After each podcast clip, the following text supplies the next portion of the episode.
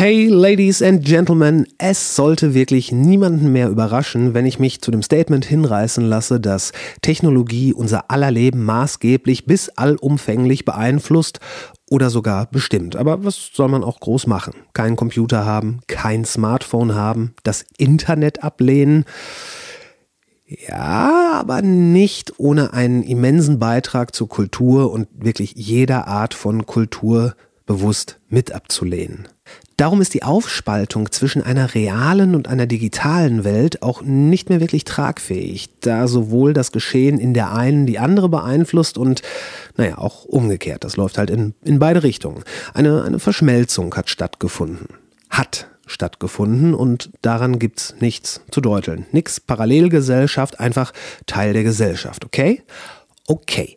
Schlimm daran ist auch gar nichts. Nur während einige das Internet und alles, was damit zu tun hat, neugierig bis begeistert angenommen und adaptiert haben, entschieden sich andere für ein Ignorieren, Aussitzen, Leugnen, bis es dann irgendwann zu spät war. Also zu spät für sie, nicht für die technologische Entwicklung.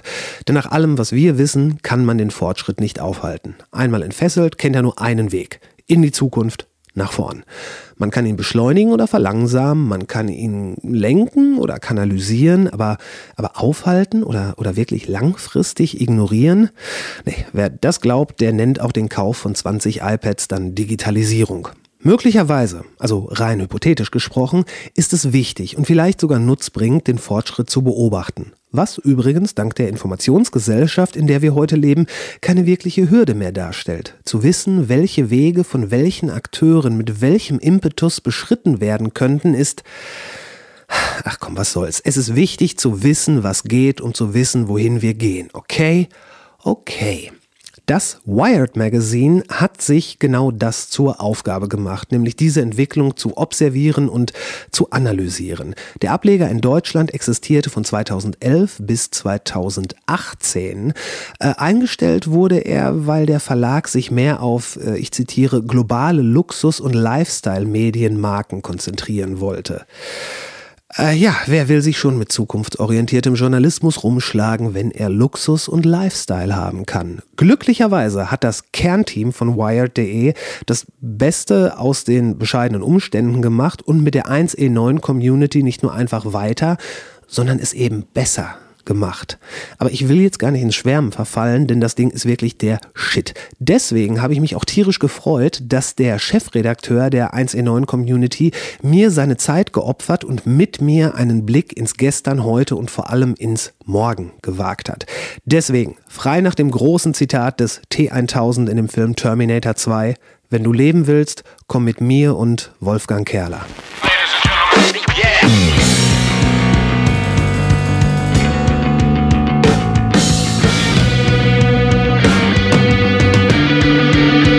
Called Intro.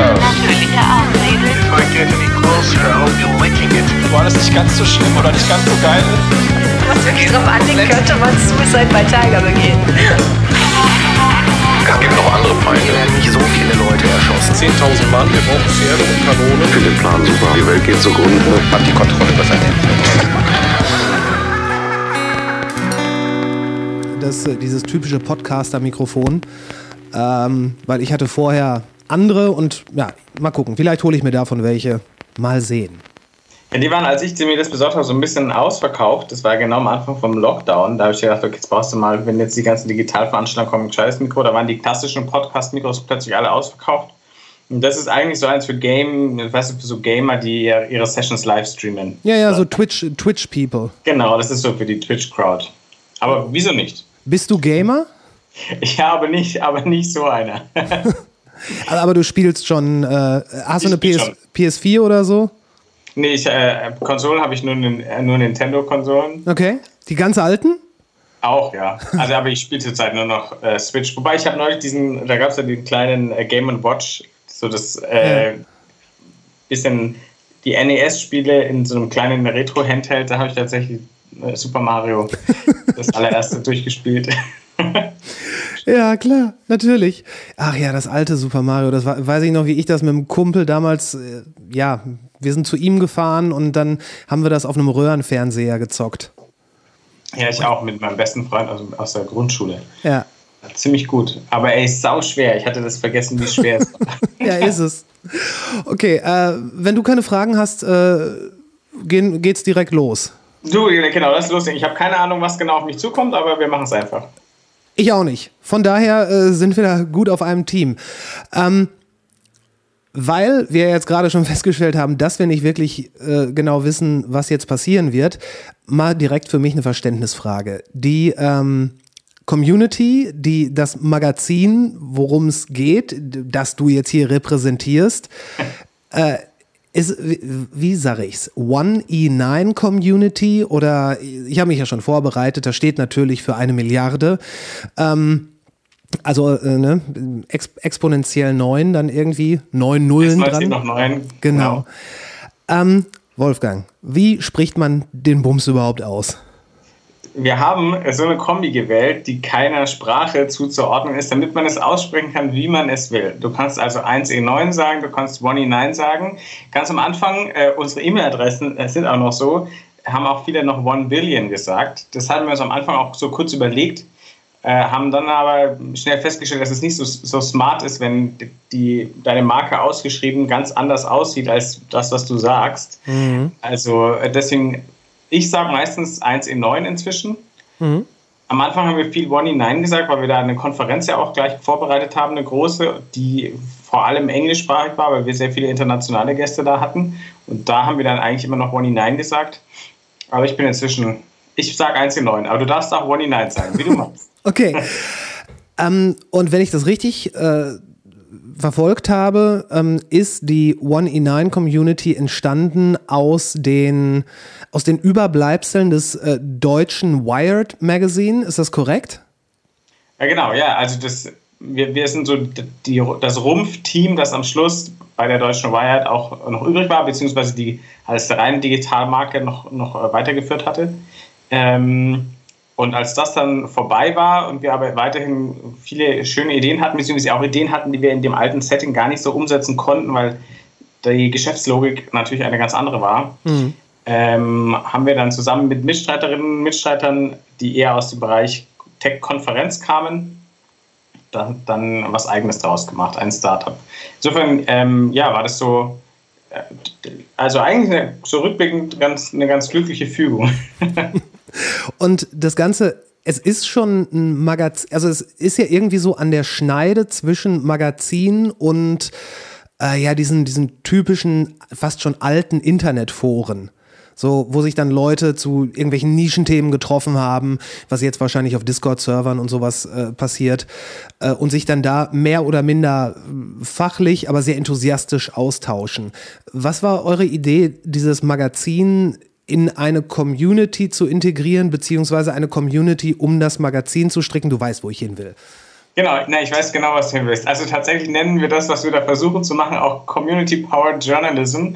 Ähm, man braucht dafür alles ein, ein fancy Word. Aber das, was du sagst mit dem, dass es so sich wie so ein altes Online-Forum anfühlt, das ist tatsächlich ein bisschen, ist unser ein, eins unserer Ziele dabei, wieder ein bisschen was von dem guten, alten, netten Internet zurückzuholen, wo es diese netten Orte gab, wo man sich einfach konstruktiv und irgendwie ähm, ja, offen und nett miteinander austauschen konnte, wo man auch in der, in der Sache durchaus äh, diskutieren konnte und völlig anderer Meinung sein konnte, wo aber der Umgang, wahrscheinlich verklären wir das jetzt alles, aber trotzdem irgendwie war es eine nettere Welt, bevor es sozusagen die Twitter-Schützengräben und, und, und die Fake News Schleuder auf Facebook gab. Daran soll es durchaus ein bisschen anknüpfen. Deswegen haben wir auch von der, vom Design her manche so ein bisschen Retro-Pixel-Elemente drin. Aha.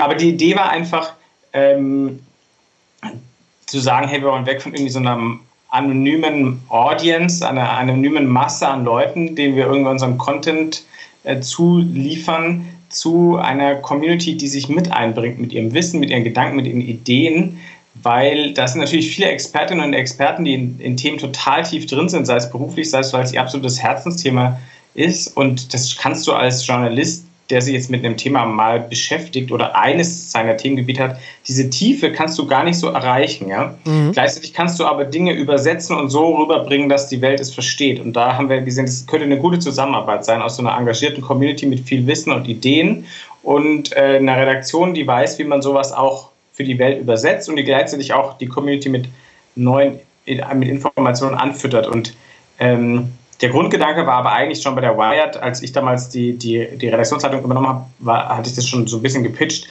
dass, dass das eigentlich eine Community-Plattform werden sollte, weil es geht ja um die Zukunft bei uns meistens. Aha. Und die Zukunft, die ist noch nicht passiert. Natürlich, ich habe auch Geschichte studiert, ich diskutiere auch wahnsinnig gerne über die Vergangenheit, aber ähm, das, äh, und das ist auch wichtig, aber die Zukunft gestalten wir ja noch und es ist deswegen halt wichtig, dass wir jetzt uns darüber Gedanken machen. Was für eine Zukunft möchten wir? Ähm, jetzt ist der Schwerpunkt bei uns Technologien. Welche Technologie brauchen wir dafür? Welche Rolle sollen Technologien spielen? Welche Rolle sollen Technologien nicht spielen?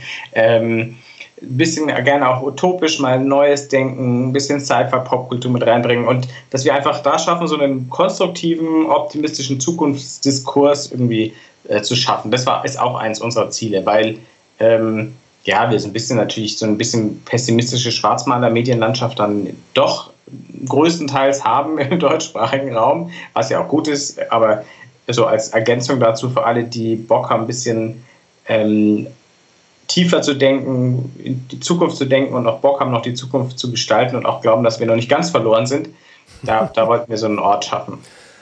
Ja, äh, und das ist, glaube ich, ein ziemlich gutes Forum, weil es halt ein Forum ist, äh, weil, es, weil es Leute insofern integrieren kann, die, die einfach Bock haben. Weil ich meine, man sieht es ja heute in den Kommentarspalten zum Beispiel, dass da, da tun sich ja meistens Abgründe, also menschliche Abgründe auf. Ähm, und das Ganze scheint auch noch irgendwie getriggert zu werden. Also wenn man sich anguckt, dass die Algorithmen von Facebook zum Beispiel automatisch dir das zeigen, wo du am meisten ähm, Engagement hast, was meistens Sachen sind, über die du dich aufregst, äh, weil wenn da irgendwas ist, was einfach schön ist, dann sind, glaube ich, viele Menschen geneigt zu sagen, okay, ja, nehme ich so mit. Aber wenn da irgendwas ist, was, was sie offendet oder was in irgendeiner Art und Weise triggernd ist für sie, ähm, sind die bereit, da in diese Schützengräben, wie du sie äh, genannt hast, sofort reinzuspringen. Und äh, ja, teilweise auch ja, die eigenen menschlichen Abgründe dann zu, offenbar äh, zu offenbaren. Und ja, bitte, du? Nee, genau. Also das, äh, und was mir noch fehlt, das nimmt zu. Also wir sind jetzt ja auch nicht, wir haben jetzt auch nicht alles erfunden, gar, gar nicht. Wir haben uns ganz viel abgeschaut von Dingen, die wir gut finden. Aber was mir oft noch gefehlt hat, und ich habe ja noch quasi die alte Medienwelt, also ich bin jetzt auch schon seit über 15 Jahren Journalist, ähm, habe die alte Medienwelt ja auch noch mit, mitgenommen dass wir natürlich so diese Rolle vom Sender auch zum Empfänger zu werden, das ist natürlich relativ schwer, ja, wenn du als, als Redaktion gewohnt bist, man sendet raus mhm. und Empfänger heißt, wir kriegen dann halt irgendwie Leserbriefe oder Zuschauerpost irgendwie ein bisschen ein paar, paar Wochen später, ja, ähm, und die Einschaltquote und dass man plötzlich sagt, ey, die Leute da draußen, wir können die wir können ja mit denen interagieren, ja. Also wir, wir, wir sollten auch empfangen, weil viele Ideen, da viel Wissen da draußen ist. Mhm. Und wenn man das aktiv auch immer wieder einfordert oder das Gefühl hat, ey, wir, wir schätzen es wirklich, wenn du, wenn du dich beteiligst. Und ich muss sagen, ich, ich genieße das total, den Austausch mit, mit den Community-Mitgliedern bei uns.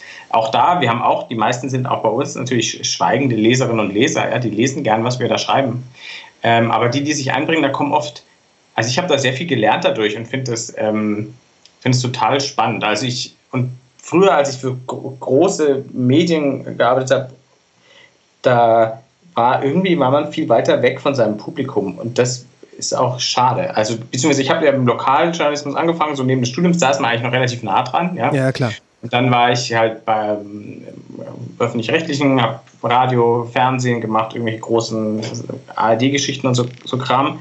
Und da hast du eigentlich nicht mehr den unmittelbaren Kontakt mit deinem Publikum. Mhm. Da kriegst du, äh, klar, wenn du äh, irgendwie öffentlich-rechtlich bist, kriegst du wahnsinnig viel Hass in den sozialen Medien ab, weil du öffentlich-rechtlich bist. Aber das, das war es dann im Großen und Ganzen. Ja, schön. Ja, genau. Super. Also äh, weg von diesem Frontalunterricht dazu hin, dass wirklich Leute, die Bock haben, da mitzumachen, dass die daran partizipieren und auch mitgestalten können. Genau. Du hast äh, gerade noch was Schönes gesagt, so ähm, die Bock auf Zukunft haben. Und ähm, du hast auch ganz richtig gesagt, dass es ja jetzt gerade von den Medien gerne schwarz gemalt wird. Womöglich, weil das dann etwas ist, wo viele Leute drauf einsteigen. Ähm, aber es gab ja schon mal eine Zeit, wo auch beflügelt durch Sci-Fi und so weiter, äh, wo die Leute Bock gekriegt haben auf, zu, äh, auf Zukunft. Das fiel ja alles so, eine Mondlandung, dann Bewusstseinserweiterung, Hippie-Gesellschaft, äh, Ablehnung des Krieges und so weiter. Und aus dieser Zeit sind dann ja letzten Endes Menschen wie Steve Jobs oder Bill Gates emporgestiegen, die beflügelt davon, von diesem Glauben, dass wir es besser machen können, Sachen geschafft ha äh, geschaffen haben, die es vielleicht nicht besser gemacht haben, aber auf jeden Fall die Welt nachhaltig beeinflusst haben. Und ich habe den Eindruck, dass sowas heute fehlt. Ja, also ich, ich glaube auch tatsächlich, dass das, was du sagst, so dass äh, mehr oder weniger das, also für kurz gesagt, die Hippies uns die Computerrevolution beschert haben, ganz einfach war es dann nicht, aber äh, so für kurz gesagt, dass das, was da so an Gedankengut auch entstanden ist, das hat sich so ein bisschen verselbstständigt und ist viel jetzt auch auf, auch im Silicon Valley so auf Phrasen reduziert und ein bisschen seiner, seiner Sinnhaftigkeit äh, beraubt. Ähm, also ich, ich glaube auch, dass gerade alle so nach so einer neuen großen Idee, nach so einer Aufbruchsstimmung suchen, weil ich merke, den, ich glaube, die Leute hätten das gerne. Ja? Also mhm. ich glaube, viele Leute haben, wollen irgendwie was verändern, wollen einen positiven Beitrag leisten, aber es fehlt noch so die Idee, hinter der man sich irgendwie, mit der man sich irgendwie identifizieren kann, hinter der man sich versammeln kann.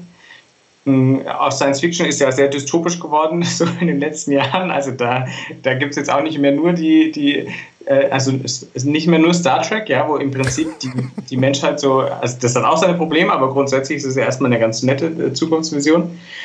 Ähm, ja, ich, also ich, ich weiß im Moment, ich weiß genau, was du meinst, was fehlt. Ich habe auch das Gefühl, dass das fehlt, weil gerade so eine gewisse Grundverbissenheit herrscht. Also es, es ist ähm, das Lockere. Wir haben natürlich auch als echt gerade, ich meine, gerade in Deutschland, wir, wir haben es natürlich auch mit einer viel älteren Gesellschaft zu tun als vor ein paar, paar Jahrzehnten. Also, ja. ganz Europa altert unglaublich. Ja. Das heißt, ich glaube, dass hier nochmal so eine, so eine Energie entsteht, wo man das Gefühl hat, oh, jetzt verändern wir alle gemeinsam die Welt, ist natürlich sehr schwierig in einer Gesellschaft, die mehrheitlich alt ist. Und da möchte ich jetzt gar nicht, wir haben auch alte Mitglieder, die unglaublich toll sind und sich einbringen. Also wir haben auch wirklich Ende 70-Jährige, die total engagiert dabei sind. Also das ist jetzt gar, aber so grundsätzlich ähm, ist es schwierig. Und ich habe eher das Gefühl, dass wahrscheinlich so eine Stimmung existiert. Ähm, ich habe so früher meine Arbeit, wenn ich in, keine Ahnung, in irgendwelchen Großstädten, in, in, sei es in Indien oder in Bangladesch oder in, in, in Kenia oder so gewesen sein, dass da, da gibt es natürlich viele Probleme und so, aber dass da schon auch so ein gewisser Vibe war, dass da viele junge Menschen waren, die so jetzt ihre Zukunft bauen wollen. Und dass da, also gerade jetzt natürlich in Asien sehr stark, ich glaube, dass da schon sowas wahrscheinlich existiert, was wir hier nicht so krass mitkriegen. Mhm. Was damals Kalifornien war, ist jetzt vielleicht in, in asiatischen Großstädten und, und Zentren, könnte ich mir jedenfalls vorstellen, weil da ist schon ein gewisser Hunger nach Innovation da, aber jetzt so die große, ja, die große Gegenkultur, gibt es jetzt nicht. Wir, ja, um wieder zu den Schützengräben zurückzukommen, wir haben halt die gesellschaftlichen Diskurs auf Twitter ausgelagert, so den elitären Diskurs, sag ich mal, wo die intellektuellen oder vermeintlich intellektuellen Eliten sich austauschen. Das ist vielleicht auch nicht, nicht so das beste Forum dafür, ja, ich weiß. Möglich. Äh, zumindest die Ergebnisse lassen genau das vermuten, dass es eben nicht das gute Forum ist. Ähm, ich, könnte es sein, dass in diesen Städten, die du jetzt erwähnt hast, und die einen Hunger nach Zukunft haben, dass es da einen gewissen Leidensdruck gibt, äh, nicht nur, dass wir, so wie wir es in der westlichen Welt haben, dass wir sagen, es ist ja eigentlich schon alles ziemlich toll. Und es ist ja auch für uns, viele Sachen sind ja wirklich toll. Also wir haben das zähle ich regelmäßig auf. Wir müssen, wir müssen keine Angst haben, dass uns irgendwas auf dem Weg zur Arbeit frisst. Wir wissen relativ sicher, dass, wir, dass der Kühlschrank voll ist. Wir haben einen Kühlschrank. Wir haben fließendes Wasser äh, und so weiter. Wir haben äh, zig Annehmlichkeiten, dass wir überhaupt nicht die, den Leidensdruck haben, eine Zukunft herbeizuführen, in der es uns noch besser geht, weil das wäre ja schon fast vermessen wohingegen Bangladesch und so weiter, da, da gibt es Menschen, die sterben einfach an Hunger. Fertig. Und ja. ich glaube, das ist nochmal ein ganz anderes Incentive, da etwas zu schaffen und etwas zu verbessern. Ja, wir sind, wir sind ja wahnsinnig saturiert hier, Ja. ähm, wie du es beschrieben hast. Und das macht es zum Teil ja schwer. Also das macht ja auch andere Probleme und die fühlen sich für uns hier genauso real an, obwohl sie natürlich überhaupt nicht so nicht existenziell sind, aber trotzdem beschäftigt es die Menschen. Hier gibt es ja den Druck, du musst dich selbst verwirklichen. Ja, du musst es nur wollen, dann kannst du alles erreichen, was natürlich auch Bullshit ist. Ja, du musst auch hier, du musst auch hier zu den Privilegierten gehören, damit du alles wollen kannst, es erreichen kannst und dir auch erlauben kannst zu scheitern. Auch hier kann längst nicht jeder scheitern, äh, auch wenn es dieses Mantra ist in äh, Kreisen gutbürgerlicher Mittelklasse-Kids, zu denen ich natürlich auch gehöre. Ähm, da kann man scheitern, aber andere nicht. Aber ähm, deswegen dieses, dass es wirklich noch darum geht, also ich sage mal so ganz platt, meinen Kindern soll es mal besser gehen, ja, das, das, ähm, brauch, das brauchst du hier gar nicht, abgesehen davon, dass es ja tendenziell auch in, den Industrieländern den Kindern wieder etwas schlechter geht als den Eltern jetzt. Ich wollte ja, es gerade sagen, der jetzt heranwachsenden Generation, der, den, dem wird es wahrscheinlich nicht besser gehen. Ich glaube, das Beste, was die gerade erreichen können, ist, dass es denen genauso gut geht wie ihren Eltern. Und auch da sehe ich relativ schwarz, weil äh, ich glaube, du und ich, wir sind so die, die letzte Generation, die nochmal aus den Vollen schöpfen kann. Ähm, naja, und danach ist der Planet in vielerlei Hinsicht aufgebraucht und äh, wir hoffen, dass die nächste Generation dann hinter uns aufräumt, was uns aber auch egal sein kann, weil wir dann schon weg sind. Nach mir die Sintflut. Ja, also ich habe manchmal, da denke ich auch, okay, feiern wir halt noch eine Abrissparty, aber das, äh, das kann natürlich nicht die Lösung sein. Nein, ich, also ich bin dann, da bin ich tatsächlich nicht so pessimistisch wie du. Also ich, also ich sehe, die Gefahr sehr akut, dass es so kommt, aber es besteht schon auch noch die Hoffnung, dass wir vielleicht wirklich einen Systemwandel hinkriegen, dass unser Wirtschaftssystem ähm, so funktioniert, dass wir nicht, dass es nicht mehr darauf basiert, dass wir die Welt kaputt machen und dass Nachhaltigkeit bedeutet, dass wir die Welt halt ein bisschen weniger kaputt machen, ähm, sondern dass wir wirklich es schaffen, uns umzustellen, dass wir zu richtigen Kreisläufen kommen, dass wir ähm, vielleicht sogar durch unser Wirtschaften der, der, dem Planeten etwas zurückgeben und die Konzepte und die Ideen dafür gibt es ja auch. Wir müssen sie nur noch rechtzeitig implementieren.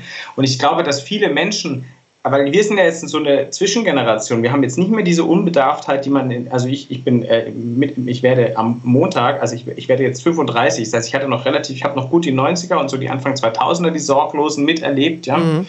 Und ab dann wurde die Welt ja schon langsam immer, immer schlechter. Und dann kam Klimawandel, war dann plötzlich immer akuter. Und seitdem denk, denkst du ja bei jedem Ding, das du machst, du kaufst was, du fliegst irgendwo hin.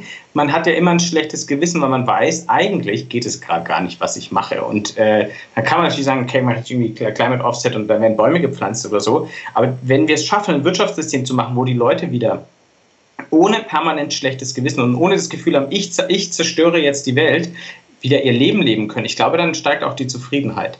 Weil im Moment, ich finde es auch total, ich finde es auch unfair, der, den Verbraucherinnen und Verbrauchern die ganze Verantwortung aufzulassen und sagen, ja, du musst dich ja nur verantwortungsvoll, du musst ja nur verantwortungsvoll konsumieren. Das Ja. kannst du auch nur, wenn du Kohle hast. Sondern wir müssen doch irgendwie unser System umbauen, ähm, dass wir einfach den Planeten nicht zerstören und trotzdem ein schönes Leben führen können. Und ich glaube, das ist möglich. Ähm, ich weiß nur noch nicht so genau, wie wir da hinkommen, weil, glaube ich, auch unser so demokratisches System auch so eine Ge- Generalüberholung eigentlich bräuchte. Aber deswegen, ich habe es noch nicht aufgegeben und ähm, vielleicht, vielleicht schaffen wir das und dann wird es am Ende doch nochmal besser für die Generation der nach uns kommenden. Das wäre wünschenswert, zumal auch die Generation der nach uns kommenden ja jetzt mit so Sachen wie Fridays for Future äh, auch ihre eigene Power entdeckt hat und die zu kanalisieren weiß. Und das ist dann natürlich etwas, wo man nur seinen Hut vorziehen kann, wenn die erkannt haben, wie eng es ist, wie, wie eilig und dringend es ist, dass die was tun. Und ähm, ja, jeder ältere Mensch, also ich sage jetzt mal so die, die Riege von Alter, die äh, unsere Politiker zum Beispiel haben, die können äh, sagen, ach ja, was scherz mich, ich bin dann eh schon unter der Erde und ob die dann durchseucht ist und äh, versäuert, kann mir Lachs sein. Was irgendwo stimmt, aber natürlich auch ein Zeichen von äh, Empathielosigkeit darstellt. Und wenn die Kids das jetzt hinkriegen, oder nein, anders. Zunächst mal, weil du ja sagtest, ein schlechtes Gewissen hat man. Man muss natürlich auch erstmal wissen, man muss ja an den Informationsstand kommen, dass ein schlechtes Gewissen ja, äh, an, der, an der einen oder anderen Stelle durchaus angebracht ist. Ähm, und wenn man dann einfach nur sagt, nee, ich, ich halte mir die Ohren zu, ich mache die Augen zu, ähm, ich gehe einfach so durch die Welt, das ist, glaube ich, was, was nicht mehr funktioniert. Das konnte man in den, in den 90ern und in den 2000ern machen. Das war dann halt unsere Zeit. Ähm, da, das zeigt, dass wir privilegiert sind, weil wir es auch nicht wussten. Weil, ähm, ne?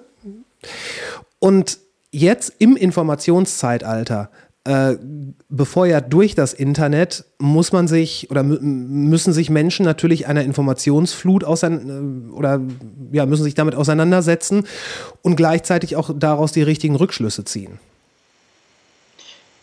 Ja, und es, ich, ich habe da irgendwie, tut mir, das, äh, tut, tut, mir das ja auch total leid, ja. Also ich finde es ja auch irgendwie traurig, dass jetzt Schü Schüler auf die Straße gehen müssen, um für Klimaschutz äh, zu demonstrieren, weil es die Alten nicht hinkriegen. Also ich, ich finde ja, also ich habe auch, ich gebe auch äh, Seminare an, an der Hochschule und ich finde ja, und das ist überhaupt kein, nicht werten gemeint, aber ich finde, dass so die, die Leute, die jetzt so um die 20 sind, tendenziell irgendwie wie, ja, so ein bisschen ernster, ernsthafter und, und weniger, ja, also ein bisschen weniger kindlich naiv sind? Ja, oder ja genau, weniger so, äh, ähm, ja, so, so, so, ernst, so ein bisschen spaßbefreit ist das falsche Wort, aber du weißt noch, was ich meine, dass ja, ja. das so wirkt, aber irgendwie, wenn du, wenn deine Zukunftsperspektive ist, auf einem vor sich hin verrottenden Planeten zu leben, ist das halt auch scheiße. Und das tut mir wirklich irgendwie leid. Ich meine, auch bei uns gab es Scheißprobleme. Ich war so volle Kanne Generation Praktikum, ja. Also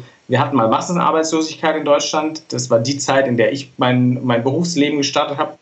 Also ähm, war auch jetzt nicht geil, gab es andere Sorgen. Da musste man ein unbezahltes Praktikum nach dem anderen machen, aber, aber dieses, dass man jetzt schon irgendwie in der Schule anfangen muss, für die Rettung des Planeten zu kämpfen, ist schon auch ein bisschen unfair. Also ich finde es gut, dass es passiert, aber irgendwie müssten das eigentlich die anderen machen, damit die Kinder oder Jugendlichen einfach unbeschwert erstmal ihren Weg machen können. Ich glaube, ja, unfair ist es ganz sicher, aber ich glaube, im Nachhinein werden die Leute, die jetzt dafür kämpfen, auch schon in so jungem, äh, in so jungen Jahren, ich glaube, die werden daraus unfassbar viel mitnehmen. Und ich glaube auch viel Positives, weil sie dann realisieren, was sie, äh, was sie verändern können, was wichtig ist. Und allein schon in so jungen Jahren einen ja eine Verantwortung von, der, von dieser Gewichtigkeit zu tragen, das ist bestimmt in dem Moment nicht schön. Aber wenn man sich vorstellt, dass diese außerordentlichen Kids dann daran noch wachsen, dann kann man wieder positiv in die Zukunft sehen, finde ich. Ja. Ihr also ich glaube auch, ich glaube, die Welt ist nicht verloren und ich setze da äh, große Hoffnungen in, in alle Älteren, die äh, da auch die es quasi kapiert haben und auch die Jüngeren, die äh, da Lust drauf haben und würde mir trotzdem wünschen, dass wir alle auch mal ein bisschen unkonventioneller denken, was denn die Alternative zu unserem jetzigen System ist. Weil Verzicht zu predigen, da werden wir in alternden Demokratien keine Mehrheiten für kriegen. Das heißt, wir brauchen andere Ideen. Und da sind wir aber alle gefragt. Aber vielleicht ist das ja auch schon so eine, so eine, oder vielleicht erleben wir jetzt schon die ersten Ausläufer von genau dieser, ähm, diesem Nicht-Verzicht ähm, Beispiel wäre ja in meiner Wahrnehmung die Diskussion um E-Autos. Ähm, das das E-Auto ist ja schon, ist ja kein neues Prinzip. Aber es wirkte die ganze Zeit so, als wäre es die Alternative zu einem richtigen Auto. Zu einem Auto, was Krach macht, was Qualm macht, was einen Verbrennungsmotor hat. Und das E-Auto war so, ja, das ist ja ganz possierlich so, ne nebenher. Und dann kam, äh, kam jemand wie Elon Musk, von dem man halten kann, was man möchte, aber er ist halt ziemlich radikal in dem, was er tut äh, und schon fast comichaft radikal. Und der hat einfach gesagt, nee, wir bauen jetzt kein E-Auto, was eine Alternative ist, sondern wir bauen ein, ein Ding, was die Leute so geil finden werden, dass sie lieber das fahren würden, ob das jetzt mit dem Markennamen zu tun hat oder mit Prestige. Scheißegal. Aber wir machen das so geil, dass die Leute mehr Bock darauf haben. Und zwar nicht, weil es ein E-Auto ist, sondern weil es das ist, was wir ihnen geben. Und ich glaube, das ist ein, das ist ein nicht zu unterschätzender Schritt, weil seit Tesla so ein bisschen wirklich an, an Boden gewonnen hat, äh, sprießen E-Autos bei den üblichen Verdächtigen so aus den Werken. Das stimmt, ja.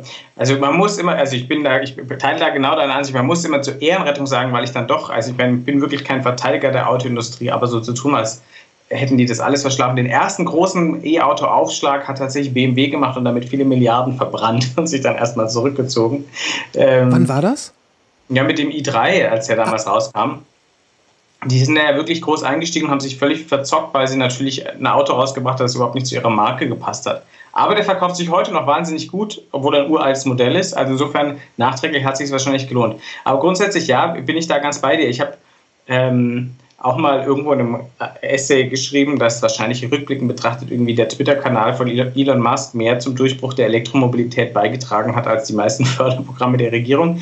Aber ähm, das, das glaube ich auch. Also was mich daran so ein bisschen stört, ist, äh, und das meine ich mit, dass wir vielleicht nachdenken sollten, dass wir unser System mal grundsätzlich in Frage stellen, dass ich nicht glaube, dass Elektro-SUVs für 90.000 Euro uns nachhaltig wirklich retten werden. Mhm. Ja, also die, die sind nicht so schlimm, aber sie sind sicherlich auch nicht die Antwort auf viele Probleme oder viele Ärgernisse, die wir haben, wenn wir jetzt alle unsere fetten äh, Verbrenner-SUVs durch dicke Elektro-SUVs austauschen. Und dass diese, dass die vernünftigen und auch wirklich netten kleinen E-Autos oder so, oder das ist mehr geteilte Autos und so, dass die sich nicht durchsetzen, sondern dass natürlich jetzt alle Hersteller erstmal äh, mit den großen Dicken angefangen haben. Ähm, ja, ich hoffe, dass es so, keine Ahnung, so eine Trickle-Down-Effekt gibt, ja, dass halt die Technik auch erstmal so teuer ist, dass sie halt in großen Autos auch sich mehr lohnt und dass es dann irgendwann den ganzen Markt äh, erreicht und wir auch kleine, smarte Elektroautos in größerer Stückzahl sehen, was wir auch jetzt langsam erleben. Ähm, aber ich glaube auch, also ich habe da mit einer Klimaforscherin letztes Jahr hatten wir eine Veranstaltung gesprochen, die hat gesagt, wir brauchen so eine Art Paris Lifestyle. Also einen Lifestyle, der wirklich erstrebenswert ist, der auch Spaß macht und der uns aber dabei hilft, das Pariser Klimaabkommen, also die Ziele des Pariser Klimaabkommens zu erreichen. Ja, okay. Deshalb wir müssen einfach unseren, unseren, es muss Lifestyle sein, es darf nicht Verzicht sein, sondern es muss Lifestyle sein, sozusagen, äh, den, den Planeten zu retten. Und dazu gehört, dass zum Beispiel natürlich E-Autos dann irgendwann halt auch ein cooleres Statussymbol sind als ein Verbrenner. Und ich glaube, dass wir da schon fast sind, ehrlich gesagt. Ja, auf jeden Fall. Also da, da sind wir da sind wir näher dran, als wir, glaube ich, ähm, annehmen, gerade in einer Zeit, wo solche Entwicklungen ja doch auch exponentiell schnell dann in den Markt kommen. Ähm, also ich könnte mir vorstellen, dass es in fünf Jahren in fünf Jahren ist es, äh, auch wenn die, wenn die Leute teilweise sagen, ja, wir machen Verbrenner, wir dürfen nur noch bis 35 oder sowas bauen. Äh, aber ich glaube, in fünf Jahren wird die Mehrheit schon keine Verbrenner mehr wollen. Und das, das ist dann äh, diese, diese oft zitierte und selten funktionierende Regulierung des Marktes, dass der Konsument einfach sagt, will ich nicht mehr. Ist ähnlich wie mit, ähm, keine Ahnung, Smartphones oder, nein, nein, nein, Mobiltelefonen mit Tasten. Das gibt es heute nahezu nicht mehr, weil die Leute es nicht wollen.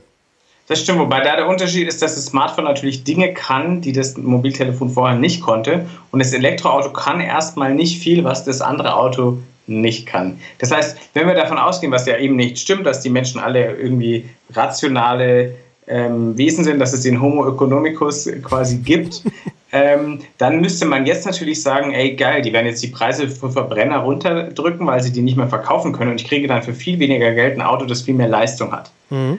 Aber da sieht man, dass wir natürlich schon auch irgendwie nach Gewissen und nach Status und so konsumieren.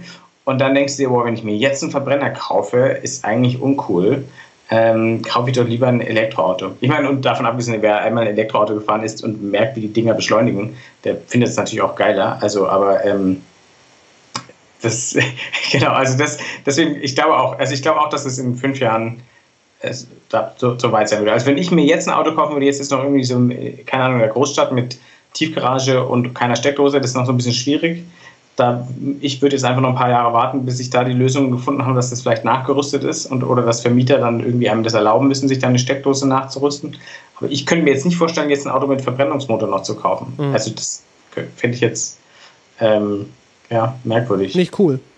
Ja, ja, ich glaube, dass das mit den Steckdosen und so weiter, da äh, ja, es ist nun mal ein kapitalistisches System. Da muss irgendein, äh, irgendeine Company, die mit Strom ihr Geld verdient, genau das Gleiche machen wie BP, Shell, Aral mit Tankstellen gemacht haben. Das waren auch keine Sachen, die irgendwie vom Staat aufgesetzt worden sind. Das waren Leute, die gesagt haben, ey, wir haben Öl, die Leute wollen Öl, also geben wir ihnen irgendwie einen Point of Sale, wo sie ihr Öl bekommen. Ihr Benzin, Diesel, du weißt, was ich meine. Ja. Und äh, so wird das, denke ich mal, auch, oder so, in meinem Verständnis kann es nur so funktionieren, dass äh, irgendwelche Strom Anbieter dann sagen, es macht für uns Sinn, überall kleine Docking Stations zu bauen. Und dann wird das passieren. Und dann, ich glaube, das wird dann auch sehr schnell kommen.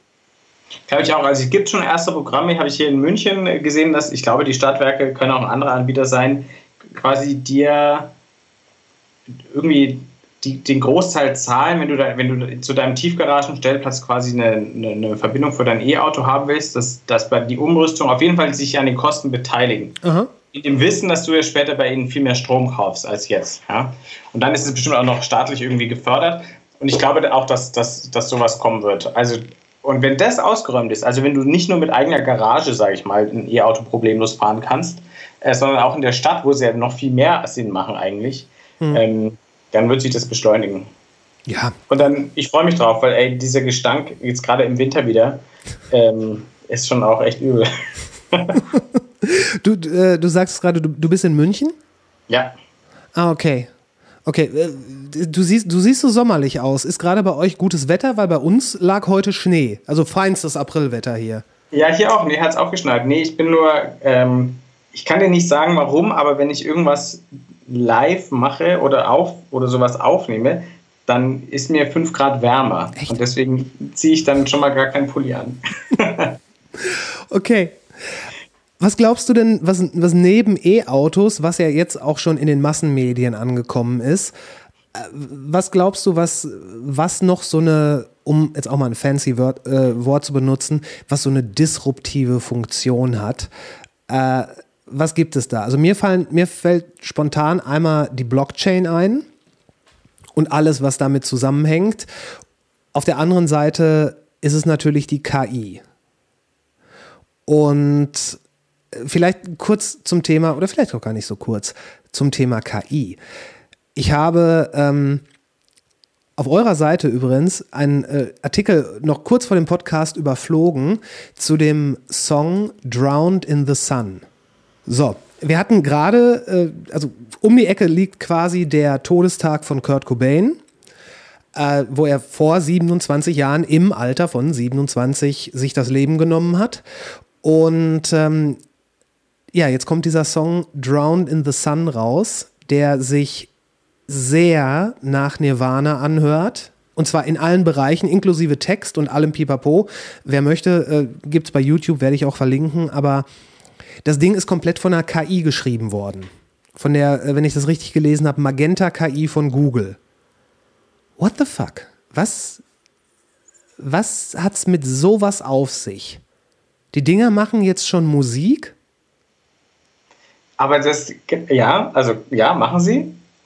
Ähm, das ist auch gar nicht so technisch, also es ist natürlich technisch schon schwer und das funktioniert auch erst so seit, äh, also die Technologie, die da dahinter steckt, das äh, Maschine, maschinelle Le- Lernen, Deep Learning und so weiter, geht es jetzt so seit knapp zehn Jahren, weil wir da die, die Rechenpower und so dafür haben. Aber im Prinzip hast du da zwei KIs gebraucht, um das zu machen. Eine KI hast du mit Nirvana-Songs gefüttert, dass die erkennt, okay, ja, das ist ein Nirvana-Song, e- eindeutig. Und einer anderen KI hast du gesagt, generiere mal Songs, die die andere KI davon überzeugen, dass es ein Nirvana-Song ist.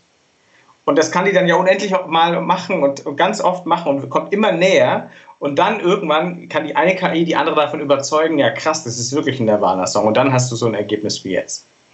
Sehr stark vereinfacht, alle, alle Developer werden, würden mich jetzt wahrscheinlich steinigen, aber so ungefähr hat es funktioniert. Ja? Du brauchst da sozusagen zwei äh, KIs, die gegeneinander arbeiten, um sowas zu machen. Aber, und das ist ja das, wo alle sagen, also ich glaube, dass KI ein geiles Werkzeug ist für Kreative, ein geiles Tool ist, aber es hat halt einen Song gemacht, der wie, wie Nirvana klingt. Ja. Aber eine KI ist nicht das neue Nirvana. Und das macht ja immer noch den Unterschied. Genau, aber äh, es, es spielt natürlich damit schon in diesem Bereich der in Anführungszeichen Kreativität, auch wenn das natürlich keine Kreativität in dem Sinne ist, weil es, weil es nichts gänzlich Neues erschaffen kann, was es aber dann irgendwie doch tut, weil es diesen Song vorher nicht gab. Und ich weiß nicht, wenn ich mir, wenn ich mir vorstelle, dass du einem, einem Musiker, äh, einem, äh, einem aufstrebenden jungen Musiker, der vielleicht eine Gitarre spielen kann, wenn du dem nur und ausschließlich Nirvana zum Hören gibst, ist es ja sehr wahrscheinlich, dass seine Songs so klingen werden wie Nirvana. Und ist, ist das jetzt ein Zeichen dafür, dass KI bald komplette Alben rausbringen wird? Oder ist das im Gegensatz dazu ein Zeichen, dass nur bei sehr spezifischen Aufgaben eine KI überhaupt wirken kann? Also vielleicht für beides. Also KI, was wir heute als künstliche Intelligenz bezeichnen, hat immer sehr spezifische Anwendungsfälle.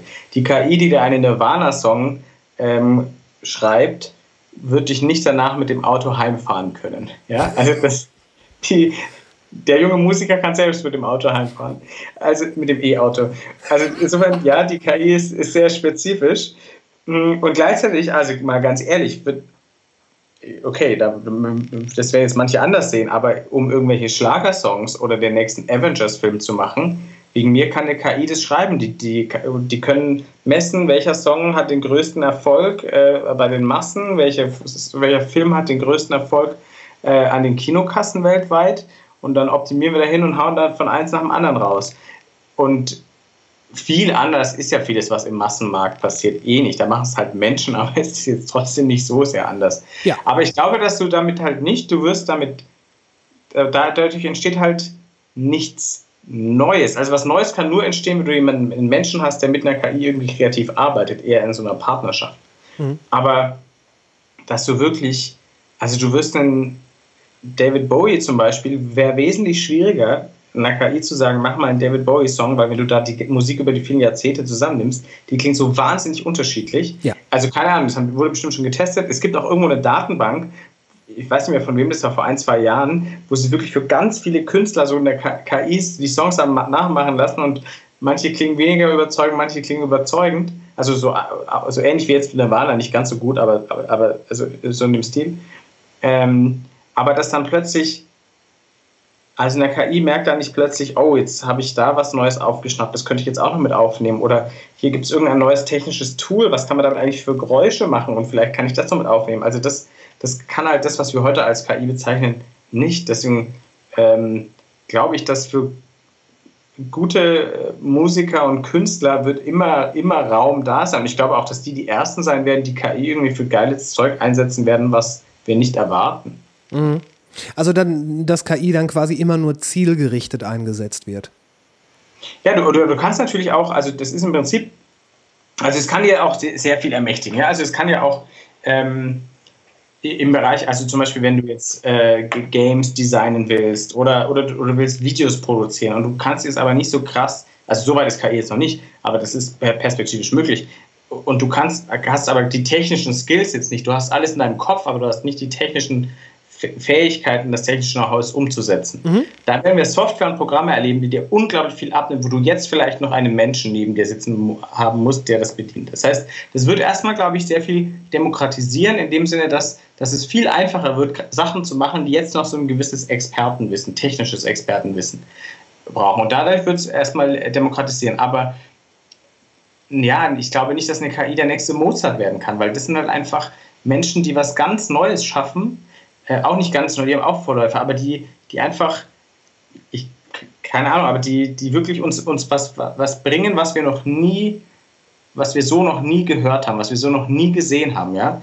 Ähm, die nicht, hier um irgendwie äh, Ford äh, zu zitieren, hättest du die Leute damals gefragt, was sie haben wollen, gesagt, schnellere Kutschen, ja. aber nicht das Automobil, ja. Also insofern sind Ingenieure vielleicht auch Künstler, also sind sie bestimmt. Ähm, und das, glaube ich, das wird die Rolle des Menschen sein. Und ich glaube, dass es auch, ja, auch irgendwie eine ganz schöne Rolle ist. Aber dass wir, dass wir jetzt Angst haben müssen, dass irgendwann Musik nur noch äh, eine KI ist, ja, in der einen oder anderen Popwelle vielleicht, aber das würde jetzt mir, fände ich jetzt auch nicht schlimmer als das, was da jetzt passiert. Ja, also insofern. Aber, aber was du sagst, ist, wenn man, wenn man einer KI zum Beispiel, wenn wir jetzt mal die Uhr ein paar Jahrzehnte zurückdrehen, wenn du der KI alles gegeben hättest, was davor war, hätte sie nicht das rausdestilliert, was dann letzten Endes ein Jimi Hendrix gemacht hat. Genau. Ja. Okay. Okay. Also weil eine KI, ähm, und das ist ja auch das ähm, Problem mit, mit, mit auch in anderen Anwendungsfällen, wenn KI eingesetzt wird, um vorherzusagen, in wo der nächste Einbruch stattfindet oder ob ein Mensch seinen Kredit zurückzahlen wird oder ob ein Mensch äh, wieder straffällig wird. Mhm. Die kann nur auf Daten der Vergangenheit zugreifen mhm. und extrapoliert daraus sozusagen die Zukunft in Form einer Wahrscheinlichkeit. Ähm, und dass, dass es Zufälle gibt, dass Menschen sich grundsätzlich ändern können, dass du der Ausreißer bist, der nicht in das Muster passt, das ist da sehr schwierig zu erfassen. Und da, so ist es da auch. Also die Ausreißer, die was ganz was Neues machen, die, die wirst du damit nicht, mit den heutigen Methoden jedenfalls nicht, nicht erreichen. Also ähm, du wirst viele, viel, viel weirdes Zeug kriegen, wenn du eine KI so einsetzt, wie sie vielleicht gar nicht gedacht ist. Ja? Aber und das macht die auch nicht aus sich heraus. Also ne, auch eine KI, das hat mir mal ein, ein, Künstler erzählt, ein cooler Typ aus Berlin, der viel mit KI arbeitet und der sagt, KI ist kreativ, aber Kunst ist sozusagen menschlich. Der ähm, hat auch gesagt, eine KI würde ja auch nicht unter der Dusche anfangen zu singen, aber Menschen tun das. Ja? mir, fallen, mir fallen zwei Sachen ein. Ähm, wobei ich bei dem einen nicht mal weiß, ob das nur eine, eine urbane Legende ist oder die Wahrheit. Es, ich, ich meine mich daran zu erinnern, dass es mal, ich glaube sogar auch von, von Google, die haben zwei KIs miteinander in Anführungszeiten sprechen lassen oder kommunizieren lassen. Und ähm, dann gab es noch die dritte KI, die das Ganze äh, observiert hat. Und irgendwann haben die beiden, haben zwei KIs miteinander gesprochen und die Observations-KI konnte das nicht mehr nachvollziehen. Und ähm, man hatte, irgendwie hatte sich angehört, als gäbe es jetzt so einen Loop, wo die beiden dann anfangen, äh, Geheimnisse quasi zu haben. Und dann wurde das ganze System abgeschaltet. Äh, spinne ich mir da was aus der Vergangenheit zusammen oder hat es sowas mal gegeben? Also den konkreten Fall weiß ich jetzt nicht. Ich weiß nur, dass, ähm, also weiß, das ist bei mir auch schon ein paar Jahre her, also könnte jetzt auch ein, ein Teil Urban Legend sein, aber dass zum Beispiel äh, getestet wurde, wenn du äh, KIs äh, jetzt für Trading, also Finanztransaktionen ja, mhm. einsetzt oder, oder für Preis, Preisverhandlungen, also wenn Pricing-Algorithmen, mhm. Unternehmen legen ihre Preise per Algorithmen fest. Ja dass wenn du dann die, die Pricing-Algorithmen, die ja immer den optimalen Preis für dein Unternehmen rausholen wollen, also den maximalen Preis, zu dem die Leute noch bereit sind zu kaufen. Und wenn du dann die Pricing-Algorithmen der Unternehmen miteinander kommunizieren lässt, dass die dann Kartelle bilden. Also, dass die dann drauf kommen, dass die höchsten Preise erzielt werden können, wenn sie alle gemeinsam die Preise zu hoch halten und keinen Wettbewerb untereinander machen. Und also das geht so in die Richtung, dass die natürlich je nachdem, was, was deren Aufgabe ist, die werden sie sozusagen versuchen zu erfüllen. Und wenn das dann bedeutet, man macht illegale Preisabsprachen, dann ist es halt so. Ja. Ja, ja. Es gab auch mal dieses Beispiel, dass, ähm, dass eine KI äh, kriegt die Aufgabe, dem, dem, dem, ja, dem Rezipienten die größtmögliche Menge an Geld zu beschaffen. Und aus irgendeinem Grund hat äh, die KI sich dann in ein, ähm, also man ging in diesem Beispiel davon aus, dass die KI die größtmögliche äh, Macht hat, die man sich vorstellen kann. Und was sie dann gemacht hat, war Aktien von einer Rüstungsfirma kaufen und dann über das Internet einen, äh, einen Kriegsfall herbeiführen, so dass diese Aktien massiv in die Höhe schnellen und somit hätte sie ihre Aufgabe definitiv nicht moralisch, aber technisch einwandfrei erledigt. Aber ich würde vermuten, wenn wir in die Geschichte zurückblicken, dass auch der eine oder andere menschliche Anlageberater vielleicht so gehandelt hat. Du meinst, es hat unter Menschen schon mal Kartellabsprachen gegeben? Ich bitte dich. Oder Kriegsanzetteln, um Rüstungsgüter zu verkaufen? Nee, kann ich mir eigentlich nicht Never. vorstellen. Never. Ich muss jetzt die Frage stellen, die mich äh, die mich, was die KI angeht, am meisten beschäftigt, wie wahrscheinlich alle Leute, die nicht in eurer Community sind. Wie weit sind wir von Terminator 2 entfernt? Ich glaube, wir sind davon Jahrzehnte entfernt. Nur Jahrzehnte? Mindestens. Ich weiß es nicht. Aber sozusagen nach meinem Tod, äh, insofern, weißt du, nach, nach mir die Sintflut. Ja. Aber ähm, ich glaube, dass dieses, dass wir da, da ist so eine ungute Vermengung, ja. Wir reden immer von der Superintelligenz, die dem Terminator ziemlich nahe kommt. Ja. Und das, was wir heute haben, die Systeme, die sind ja nicht einmal annähernd das, was wir darunter verstehen. Die können sehr spezifische Tasks ausführen. Und da wissen wir zum Teil noch nicht mal, ob sie sie wirklich so gut ausführen, wie wir meinen, oder ob weil wir nicht genau wissen, wie sie funktionieren. Ja? Also, dass, dass, dass man für das, was, also diese algorithmischen Systeme, die auf maschinellem Lernen beruhen, dass man dafür den Begriff künstliche Intelligenz heute verwendet, ich tue es auch, weil es ist nun mal so, ist so ein bisschen fahrlässig, weil er sofort an den Term- Terminator de denken lässt, Ja. obwohl es damit eigentlich nicht viel zu tun hat. Ja? Zumal die keinen eigenen Willen oder keinen eigenen Antrieb haben. Ja? Ähm, und dass man wirklich so eine allgemeine äh, KI, so eine General Artificial Intelligence schafft, da, das ist heute überhaupt nicht klar, wie das technisch funktionieren soll, die wirklich viele Aufgaben kann, die vielleicht ein Bewusstsein entwickelt ähm, und, und dann auch eigene, äh, eigenen Willen oder sowas. Also das, das ist, sehe ich überhaupt nicht. Ich sehe eher, dass wir jetzt langsam, dass wir jetzt das, was wir haben, wird jetzt noch auf viele Branchen ausgeweitet, wo man viel automatisieren kann, wo man auch viel, viel Scheißarbeit noch automatisieren kann und Menschen eher da einsetzen kann, wo Menschen stark sind. Ähm, das sehe ich so in den nächsten Jahren. Und dann könnte es, wenn nicht irgendwie ein nächster Entwicklungssprung äh, ähm, passiert, dann eher der KI-Hype auch wieder abflachen, Meinst du? weil dann halt, ähm, weil das dann halt einfach so eine Basistechnologie ist, die in ganz vielen Produkten drinsteckt, ja. mit der wir jetzt eh schon täglich interagieren, ja. Also ähm, und dass dann das Gerede vom Terminator auch wieder verschwindet. Wobei, also Terminator insofern ist nicht ganz das beste Beispiel, weil autonome Waffen, die werden ja leider entwickelt und die wird es wohl leider auch geben, ja. Mhm. Ähm, aber dass wir so, ich sage mal, so eine, so eine KI haben, die wirklich einfach ähm, allumfassende oder sogar schlauer ist, intelligenter ist als Menschen, die Superintelligenz. ja, ja, dieses Skynet-Phänomen. Genau, Skynet, also äh, Superintelligenz, das, das glaube ich nicht. Also das werden wir, wir vermutlich äh, nicht mehr erleben. Ähm, was auch gut ist. Ich, ich finde das jetzt nicht, nicht so erstrebenswert. Ähm, und ich habe da auch, also das stammt jetzt auch nicht von mir, diese Erkenntnis, äh, aber das, das Gerede oder die Warnung davor ist natürlich auch ein geiles Marketing-Tool, um KI zu verkaufen, ja. Mhm. Weil du dann die Technologie plötzlich so unglaublich mächtig erscheinen lässt und so mächtig ist sie heute ja gar nicht. Ja.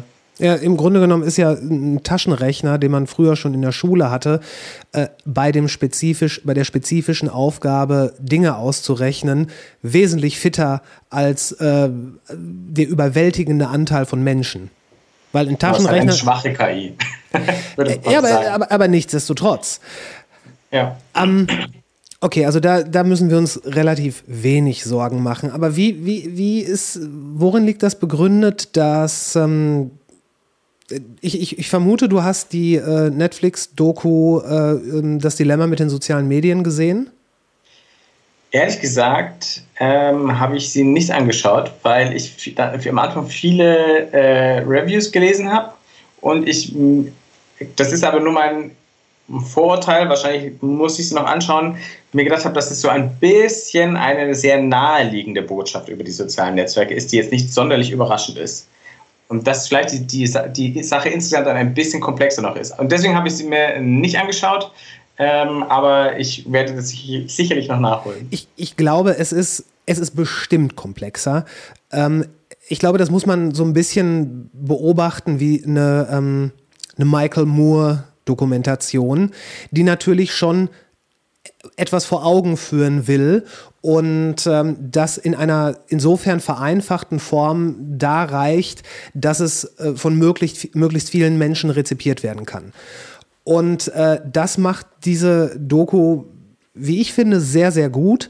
Und da geht es unter anderem darum, dass die, Algorithmen, äh, die Algorithmen, die zum Beispiel ähm, Facebook oder YouTube steuern, dass die teilweise nicht mehr von den Menschen, die dahinter stehen, nachvollzogen werden können.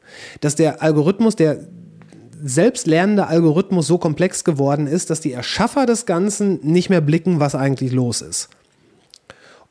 Und gerade vor dem soziokulturellen Hintergrund von solchen Plattformen, der nun mal nicht wegzudiskutieren ist, ist das ja schon irgendwo ein bisschen Grund zur Sorge, würde ich sagen. Ja, ich würde die Sorge aber ausweiten auf alle Bereiche, in denen solche Algorithmen, nicht alle. Also man muss unterscheiden, also man muss sich bei KI müssen wir uns fragen und das Problem ist, dass, wo, dass die Regulierung wie bei jeder Technologie natürlich einige Jahre hinten dran ist. Ja? ja? Und jetzt sehr stark ausgerollt wird. Und man muss sich überlegen, wo ist das, was wir als KI bezeichnen, äh, schon im Einsatz und welchen Schaden richtet es an? Die Instagram-Filter, die die Hundeohren aufsetzen, auch da steckt eine künstliche Intelligenz dahinter. Ja. Die, wenn die nicht funktionieren, dann ist es irgendwie schade, aber das richtet jetzt keinen gesellschaftlichen Schaden an. Also da muss man jetzt nicht regulieren. Aber dass Algorithmen oder algorithmische Systeme eingesetzt werden, deren Entscheidungen man nicht mehr nachvollziehen kann als Mensch, an Stellen, wo sie sehr viel Schaden anrichten können. Ähm, das ist so ein Punkt, wo man sich fragen muss, wollen wir das wirklich zulassen oder nicht? Oder müssen sie dann eben auf Systeme umschalten, die vielleicht nicht ganz so die optimalen Ergebnisse liefern, aber deren Entscheidungen noch nachvollziehbar sind? Gerade wenn es Entscheidungen sind über Menschen und die Einfluss auf Menschenleben haben. Mhm. Und das ist also bei den sozialen Netzwerken aus meiner Sicht schon mit der Fall, weil du regulierst damit ja natürlich, was, was jemand zu sehen bekommt. Ja. Und jetzt hat ähm, jetzt arbeiten die Algorithmen von Facebook oder YouTube, das sind ja keine Fehler, die da passieren, hm. sondern die tun das, was sie tun sollen. Die ja. halten die Leute maximal lange vom Bildschirm in, auf der jeweiligen Plattform. Du musst die und Doku schon gar nicht mehr sehen, aber. Äh, ja, und hauen den Leuten halt dann vor, was sie brauchen. Und das ist. Ähm, und das machen sie gut. Das machen, das sie, machen sie gut, gut, genau. Also das ist das Problem. Ja. Das Problem ist ja eher, dass sie zu gut sind. Ja. Ähm, und das ist ja auch nicht intendiert. Ich glaube nicht, selbst obwohl Mark Zuckerberg sicherlich ein schwieriger Mensch ist, ich, ohne ihn zu kennen, würde ich das jetzt mal annehmen, glaube ich nicht, dass er angetreten ist, um zu sagen, ey, ich möchte, dass meine Plattform irgendwie äh, ein Genozid in, in Myanmar befeuert. Ja, es wird Nein, nicht sein Ziel gewesen sein. Passiert ist es trotzdem. Ähm, nur, und das ist das, was mich so ein bisschen stört, also wir sollten diese Debatte führen über algorithmische Systeme, die wir nicht durchschauen können und wo wir die einsetzen wollen und wo nicht. Ähm, aber dass man immer mit dem Finger auf Facebook zeigt. Und Facebook ist, ist sicherlich echt ein kritikwürdiges und in manchen Teilen vielleicht auch verrottetes Unternehmen. Aber das Grundproblem ist das, was Menschen da reinkippen. Und dass Menschen das teilen und, und glauben. Hm. Und das lösen wir nicht, wenn wir sagen, ey, ähm, also dass irgendwie ein Großteil der Bevölkerung an die wirsten Verschwörungstheorien und Hasstiraden glaubt, dafür kann Facebook erstmal nicht, sondern dafür kann anscheinend die, ein Bildungssystem etwas oder ein soziales Gefüge, das Menschen das glauben lässt. Also haben wir, sind wir eine Gesellschaft, die nicht in der Lage ist, mit solchen Technologien souverän umzugehen. Und da sollte man natürlich fragen, brauchen wir solche Technologien dann? Aber ehrlicherweise haben die halt schlafende Hunde geweckt, die aber schon da waren. Und die haben sie befeuert und es ist sicherlich ein Brandbeschleuniger. Aber das Grundproblem ist gesellschaftlich und nicht Facebook, wäre meine These. Bin ich bei dir? Wobei ich denke, dass Menschen, die viel Zeit auf äh, Facebook und auf ne, Facebook steht jetzt hier quasi als Synonym für äh, die großen Socials, sowas ist natürlich auch realitätsbildend zu einem gewissen Maße. Und ähm, in dem Moment, wenn diese Realität gefärbt wird, ändert sich natürlich dein Weltbild. Äh, das ist ungefähr so wie wenn auf, ähm, auf Instagram werden die werden, werden unglaublich in Anführungszeichen perfekt aussehende Menschen gezeigt, dir. Ähm, und wenn du dann jemand bist, der vielleicht äh, leicht beeinflussbar ist, denkst du dir sehr schnell, mein Gott, guck mal, die ganze Welt ist voll von verschiedenen wunderschönen Menschen und dann gucke ich mich an. Genauso wie es bei Facebook ist, dass aufgrund des Algorithmus äh, das ist wohl tatsächlich ein Beispiel gewesen, dass Menschen, die sich für ähm, äh, homöopathische Medizin interessieren, was Facebook natürlich weiß, dass denen dann vorgeschlagen wird, Gruppen zu besuchen, die eher das vertreten, was äh, die Querdenker tun. Und dieses, diese leichte Verzerrung der Realität, wenn, wenn du glaubst, dass oder anders, nicht jede Website ist Wikipedia, weil Wikipedia ist halt eine Seite, die, die ist so. Da stehen Sachen drin, das ist von verschiedenen Menschen da äh, reingebracht worden, so sta- äh, schwarmintelligenzmäßig. Aber die, ob du dir das anguckst oder ich, wir sehen die gleiche Seite. Der Facebook-Feed ist ein anderer. Ähm, und es geht ja wohl so sogar so weit, dass auch die Google-Suche eine andere ist, je nachdem, was deine Präferenzen sind. Und dass der Mensch mit seinem doch eher alten Gehirn, was, was, was damit gar nicht fertig werden kann, da Reizen ausgesetzt wird, die für ihn eine Realität ähm, triangulieren, die es so gar nicht gibt. Ja, ja, ja. Also ich bin bei weitgehend bei dir. Ich meine, ich würde, ich würde sagen, ähm, was Homöopathie angeht übrigens, dass da Leute bei irgendwie bei Impfgegner-Demos rumspringen, wundert mich nicht. Aber Das ist ein anderes Thema, das wir nicht Ich anschneiden weiß genau, wollen. was du meinst. Aber grundsätzlich gebe ich dir da völlig recht. Das Traurige daran ist ja, ähm, dass es ein bisschen die breite Öffentlichkeit, ähm, die wir eine Zeit lang hatten, also meine, die, die Medienwelt ist, war nicht immer so. Also wir haben so ein paar Jahrzehnte gehabt, wo wir relativ große Medien gehabt haben, die eigentlich den öffentlichen Raum oder den öffentlichen Diskurs sehr stark bestimmt haben. Sodass ungefähr die Leute die gleiche Vorstellung davon hatten, was passiert eigentlich gerade auf der Welt. Und das ist natürlich jetzt völlig zersplittert. Das hat vorher schon angefangen durch die größere Diversifizierung des Medienmarkts. Ähm, Privatfernsehen, Privatradio, Online-Medien und hat natürlich durch die sozialen Netzwerke sich dann endgültig, hat jeder seine eigene Medienrealität letzten Endes. Das macht es natürlich schwierig, weil uns so ein bisschen der, der Common Ground, ja, die, die gemeinsame, das Fundament, auf dem wir unsere politischen und gesellschaftlichen Debatten führen, fehlt uns zunehmend. Wir in Deutschland sind noch ein bisschen privilegiert.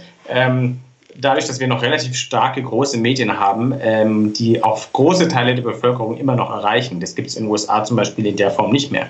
Gott Das sei heißt, Dank haben wir die Bild-Zeitung. ja, ge- eben, genau. Zum Glück haben wir verlässliche große Marken in die Bildzeitung. Aber ähm, ja, und das, das ist, das sehe ich auch ein Problem. Ähm, aber das ist, sind nicht nur die sozialen Netze, also dieses, diese, Op diese Optimierung, die überall stattfindet und die Optimierung auf Masse, das, das, also das Geschäftsmodell, dass das alles werbebasiert ist und Werbung heißt, die Leute so lange wie möglich irgendwo lassen und so viele Klicks wie möglich machen lassen. Das ist das Geschäftsmodell, was immer noch, also jetzt, es nimmt ab, aber was immer noch im Internet dominiert. Und ich glaube, dass das die Wurzel allen Übels ist. Ja, Amen. Weil auch die, auch die Verlage auch damit angefangen haben, und ich habe das selbst auch erlebt, selbst die öffentlich-rechtlichen Medien zum Teil, ähm, ihren Inhalte danach zu optimieren, was die meisten Klicks bringt. Ja, Und dann macht plötzlich eine Marke wie der Spiegel, macht plötzlich News über die Royals aus Ja. England. Das hätte es früher nicht gegeben. Und ähm, jetzt, wo alle wieder sagen, ey, wir brauchen Abonnenten, jetzt nimmt es Gott sei Dank wieder ab.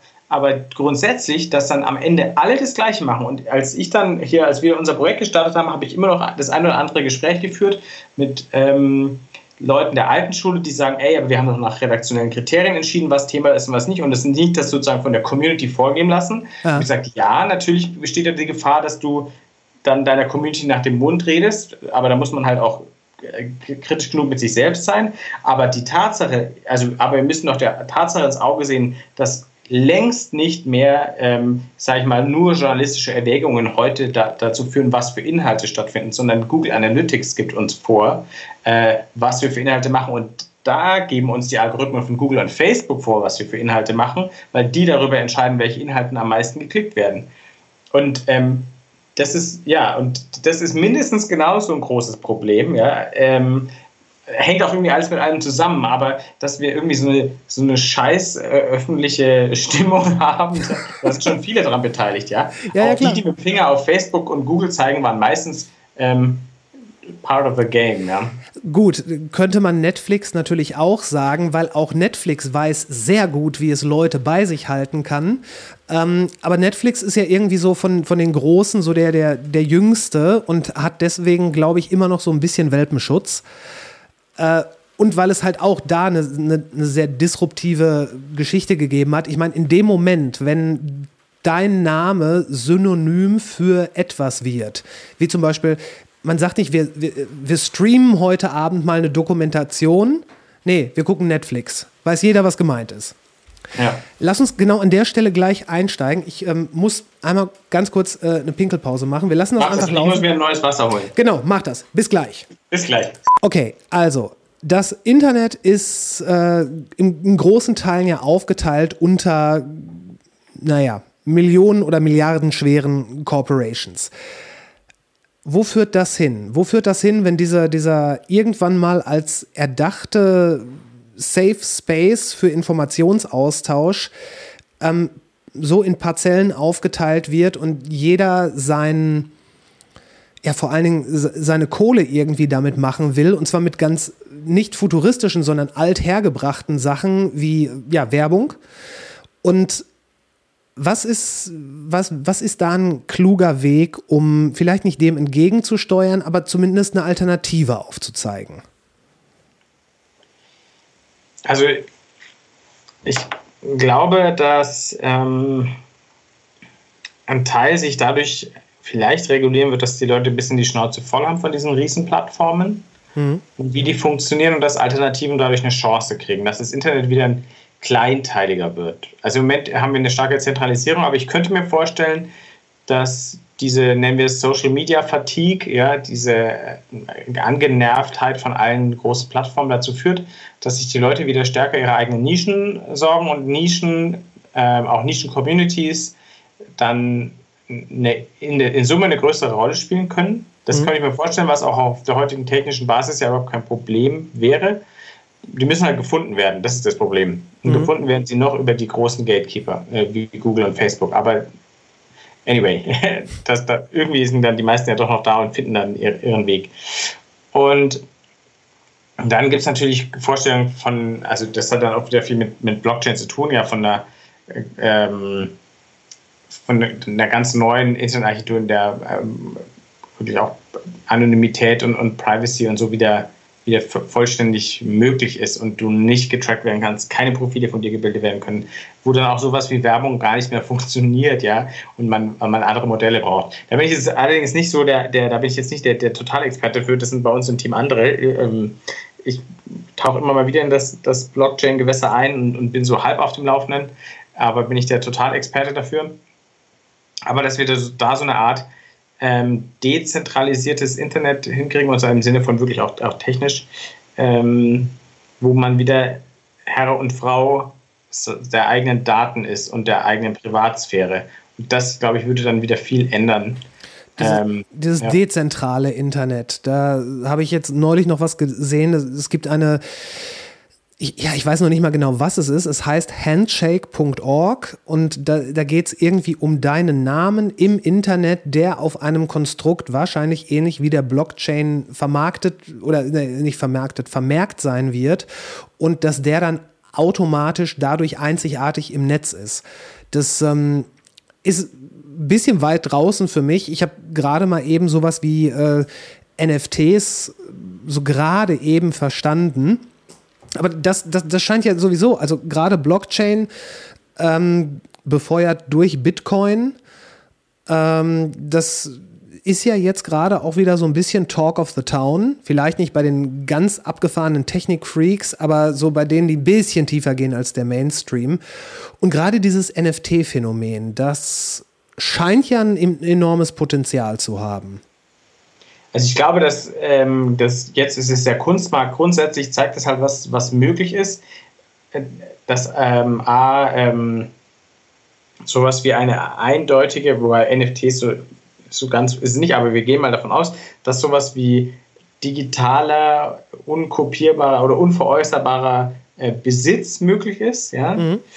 Ähm, und, und dass Micropayments möglich sind ohne riesige Gebühren an irgendwelche Zahlungsdienstleister oder Banken. Mhm. Und das sind, glaube ich, zwei entscheidende Dinge. Äh, diese, diese Micropayments, dass du plötzlich Kleinstbeträge untereinander äh, austauschen kannst, ohne eine Bank zu brauchen, ohne mir ein PayPal 25% abdrücken zu müssen. Ich weiß nicht, ob es genau 25% sind, aber du kannst bei uns auch über PayPal deine Mitgliedschaft äh, bezahlen und es ist sehr ärgerlich, wie viel das kostet. Ja.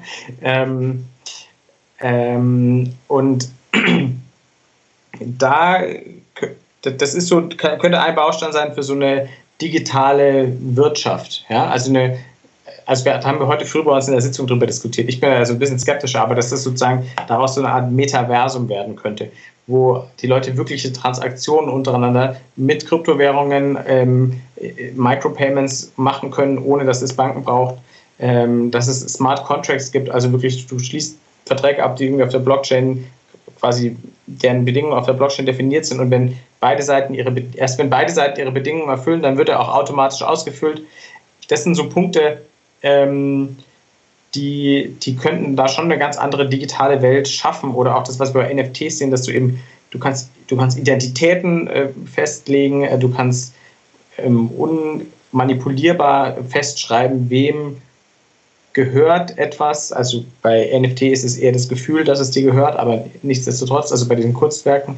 Mhm. Ähm, und das könnte, glaube ich, schon vieles ähm, verändern. Ich weiß jetzt nicht, ob es wirklich so revolutionär ist, wie manche glauben. Mhm. Ähm, aber weil es die digitale Welt dennoch ist, aber und, und wir noch immer noch äh, Menschen mit Körper sind, die in einer physischen Welt sich bewegen, ja. Mhm.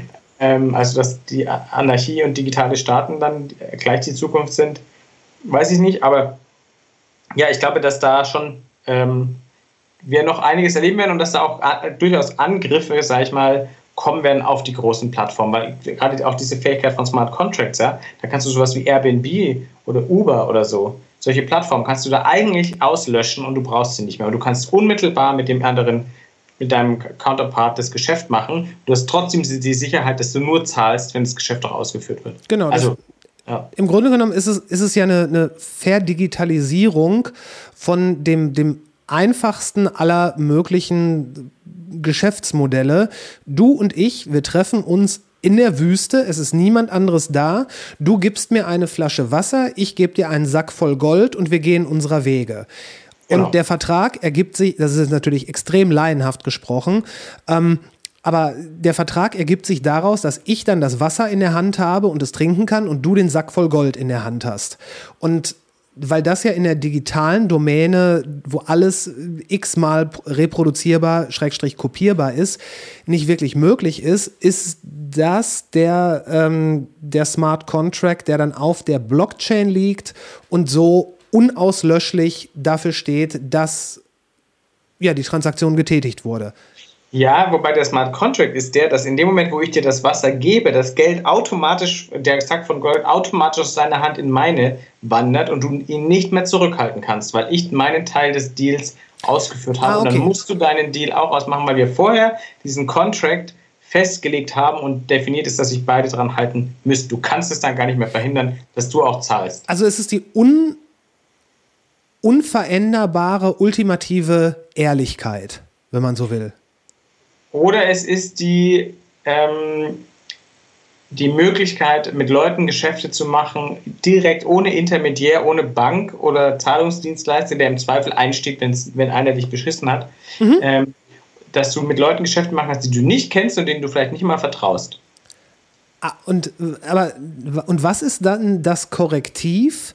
ein, ist, ist der Vorgang an sich so angelegt, dass ein, eine Zuwiderhandlung nicht möglich ist? Ist das dann Wenn der du Smart Contract hast, ja, dann wird festgelegt, ähm, der Smart Contract würde dann festlegen, wenn, wenn ich dir das Wasser gebe, mhm. dann zahlst du mir.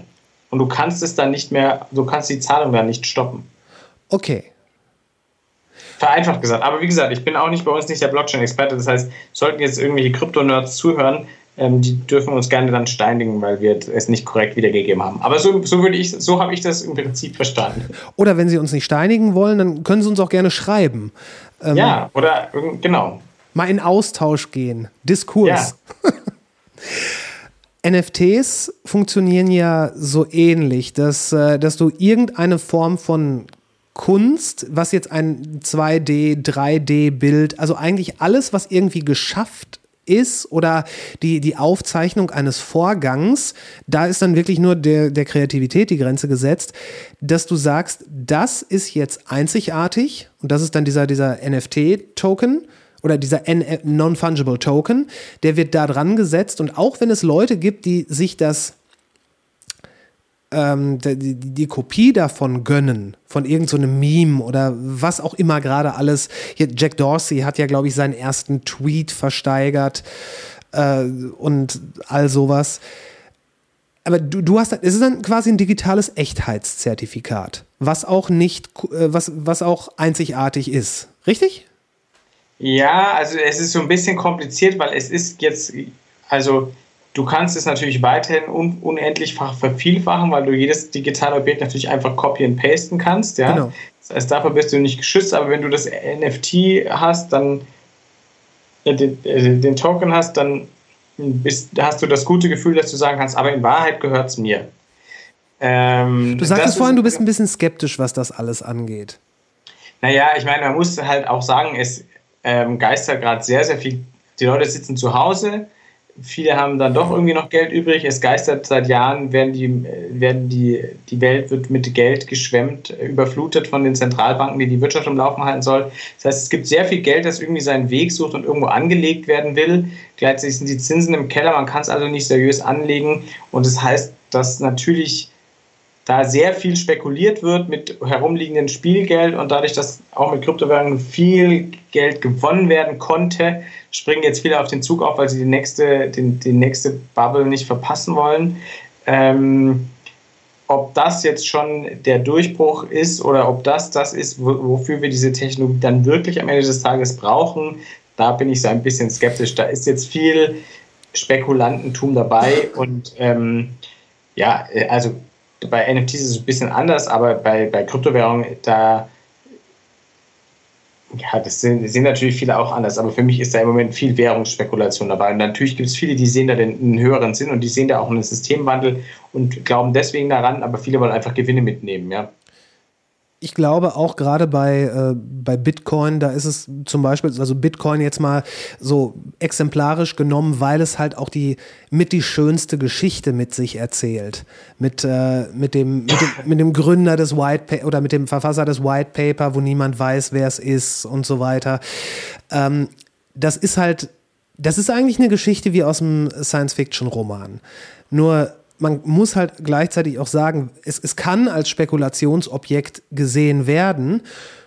Aber wenn jemand quasi von Bitcoin Wind kriegt, der sich vorher nie damit auseinandergesetzt hat, dass das jetzt der nächste Hype zum Geldverdienen ist, kann man ja schon fast davon ausgehen, dass es in dem Moment zu spät ist.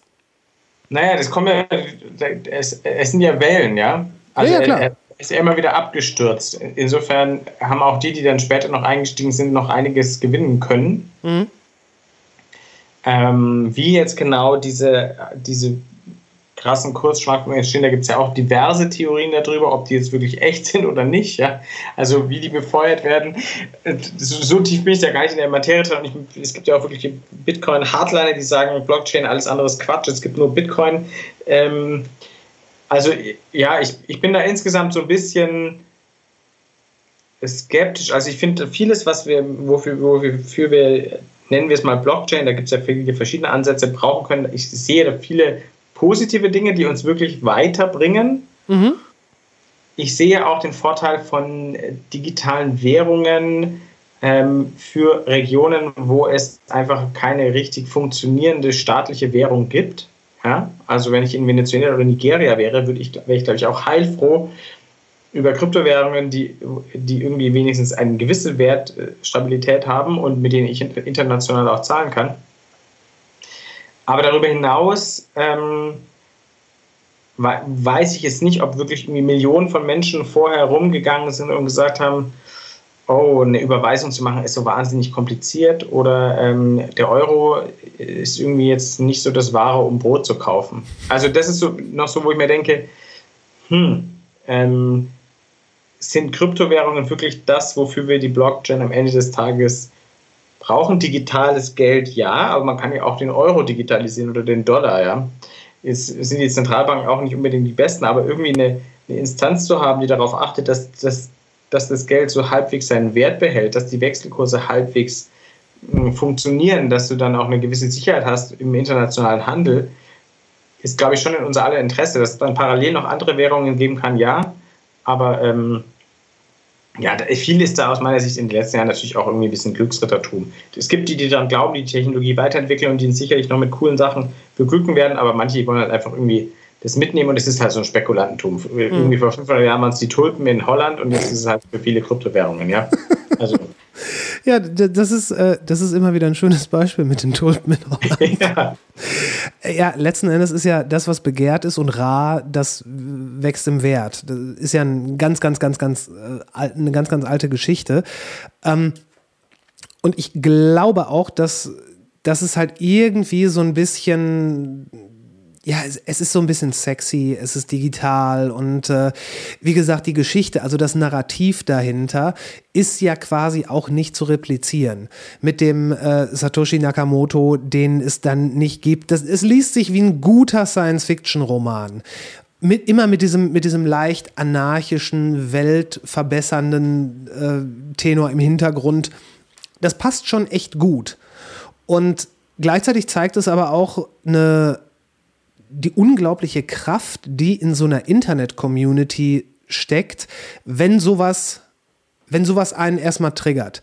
So, sowas wie, dass dann aus irgendwelchen, aus irgendwelchen Memes dann äh, Coins, also Währungen, wie der Dogecoin oder so gemacht werden, wo Elon Musk dann natürlich auch begeistert aufspringt.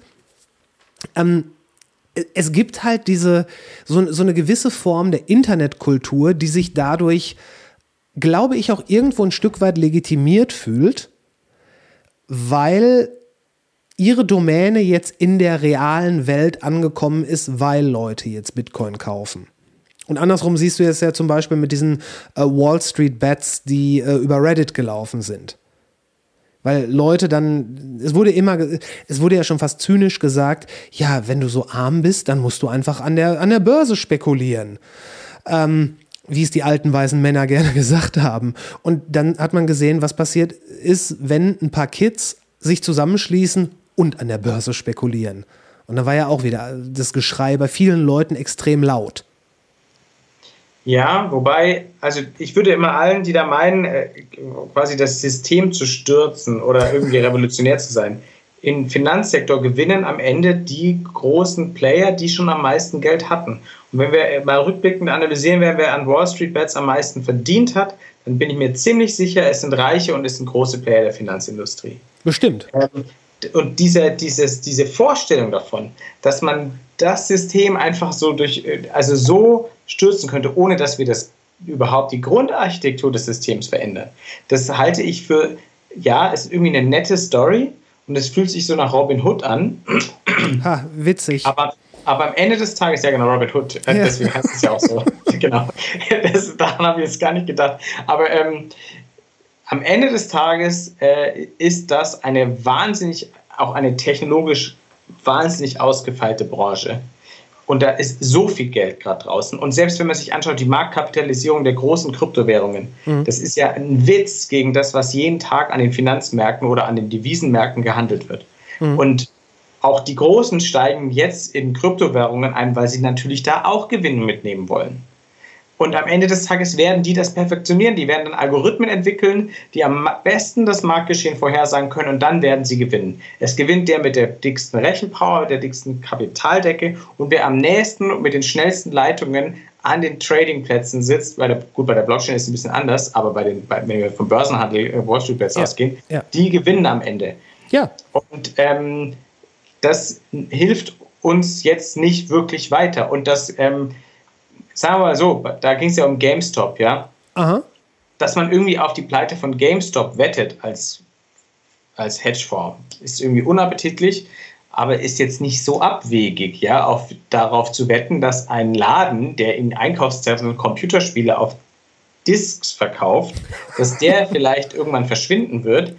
Ja, kann man irgendwie nachvollziehen. Ja, Könnte man mal Blockbuster-Video fragen. ja genau. Ja, äh, es stimmt. Und dieses, diese, diese, diese, äh, diese Show-off-Zuckung im Internet, so guck mal, was wir alles machen können. Es ist am Ende des Tages halt, für wen es auch gerade äh, dienlich ist, immer eine gute Story. Aber, äh, also du versuchst jetzt quasi zu sagen, dass wenn man das System umstürzen will, dann muss man schon ein bisschen mehr machen? Ich glaube, da muss man ein bisschen, also ich, ich glaube, dann muss man sich halt langfristig engagieren. Wirklich. Ja, das glaube ich wirklich. Und, äh, und diese, ja, dieses bisschen klar waren da jetzt Leute überrascht und es ist eine gute Story und dann springen alle Mieten äh, drauf an und so. Und ich fand es ja auch eine nette Geschichte, aber auch manchmal, wo ich mir denke, okay, ich habe ja, ich habe ja, ich weiß gar nicht, ob ich es vorgespräch habe oder habe ich es gesagt, ich habe ja auch noch Geschichte studiert. Ja, das in anderer Form waren solche Phänomene auch schon da. Also das, oder, und ähm, dann fühlt sich das so an. Ich war damals in New York, als, als Lehman Brothers pleite ging. Da habe ich ein halbes Jahr gerade zufällig in New York bei den Vereinten Nationen gearbeitet und ähm, dann war ich danach da, als dann, wie, wie hieß es, in Occupy Wall Street. Aha. Ja?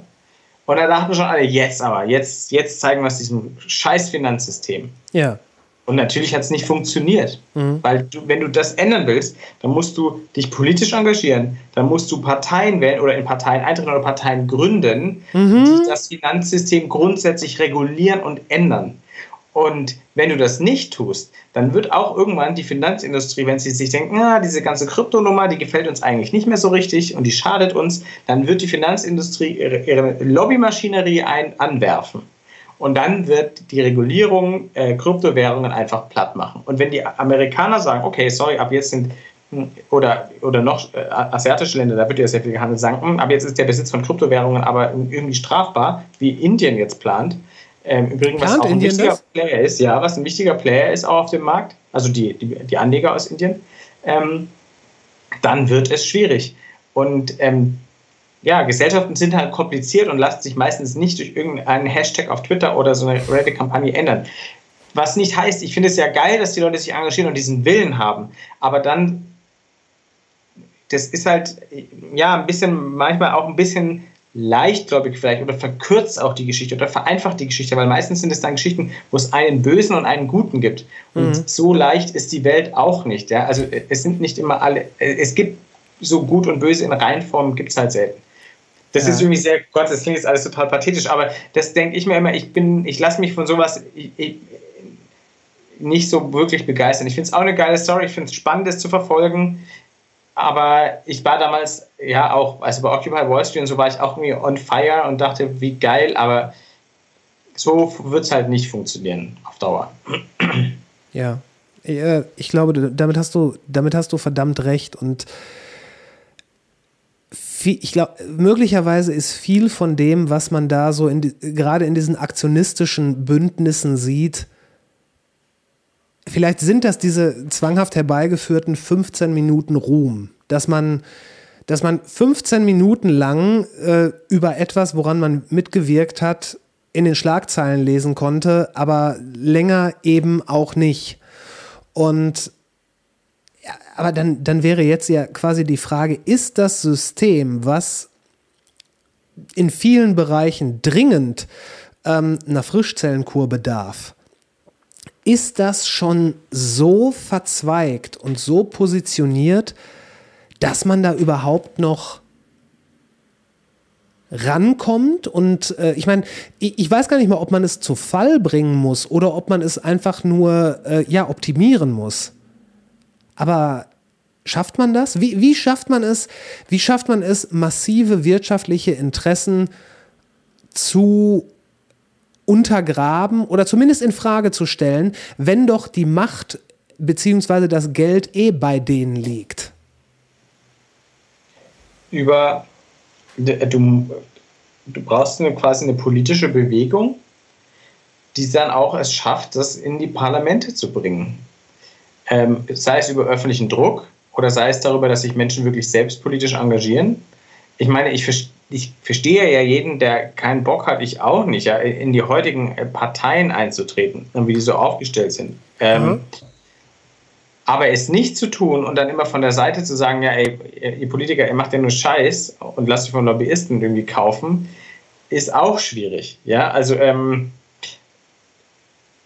unser System ist sehr, sehr schwerfällig und, und hat Konstruktionsfehler und die meisten Verfassungen sind Jahrzehnte alt und wurden nie innoviert, sag ich mal. Ja, also da funktioniert vieles nicht und es ist auch manches eher so eine, in manchen Ecken auch eher eine Scheindemokratie als eine richtige Demokratie, weil oft dein, dein Wahlergebnis zu einer Konstellation führt, wo dann Politik gemacht wird, für die du nicht gestimmt hast.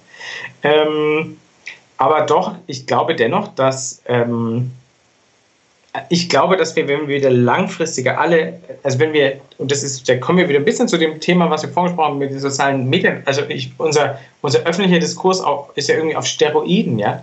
Das geht mhm. so schnell.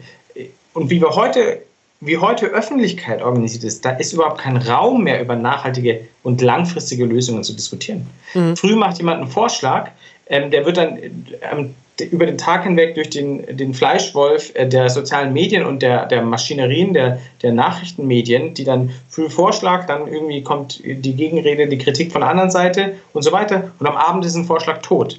Ja, also das ist so beschleunigt und, und, und so aggressiv, dass wir diesen, ja, also sag ich mal, wie eine Versammlung, wo man Pro und Contra über viele Alternativen redet, das findet so kaum noch statt. Und, äh, und ich glaube halt nicht, dass, dass so Aktionismus, der sofort Ergebnisse fordert, ähm, da wird nichts bei rumkommen, weil es ist wahnsinnig, unser System ist wahnsinnig komplex und ich glaube, man kann es umbauen, aber das, das erfordert halt äh, politisches Engagement, das erfordert Durchhaltevermögen und es erfordert auch Ideen und Konzepte, wie man es anders machen will. Ja. Und ähm, das ist ja, und die, die muss man entwickeln, dafür braucht man Know-how, dafür muss man sich mit vielen langweiligen Dingen beschäftigen. Ähm, und sonst werden wir das nicht hinkriegen. Also irgendwie, ja, ähm, die, diese, ich glaube, dass da Gemeinschaftsgefühl auch viel dazu beiträgt, warum die Leute sich an sowas beteiligen, weil wir haben halt auch nicht mehr so diese, diese Institution, wo man so ein Gemeinschaftsgefühl kriegt heute im, im, in unserem heutigen Leben, mhm. irgendwie eine Vereinzelung. Und dann hast du plötzlich, bist du plötzlich Teil von was Größerem und bist du plötzlich Teil von einer Bewegung. Und ich glaube, danach sehen sich viele Menschen. Und ähm, das geht dann sehr schnell und dann fordert man sofort Erge er Ergebnisse, weil man, weißt du, es stürmen Leute das Kapitol und denken, sie stürmen da und dann und dann, ja, dann werden alle sagen, okay, ja, jetzt seid ihr da, wir machen alles anders, ähm, das war's. Also ich meine, was für eine absurde Vorstellung, ja, aber das haben die geglaubt.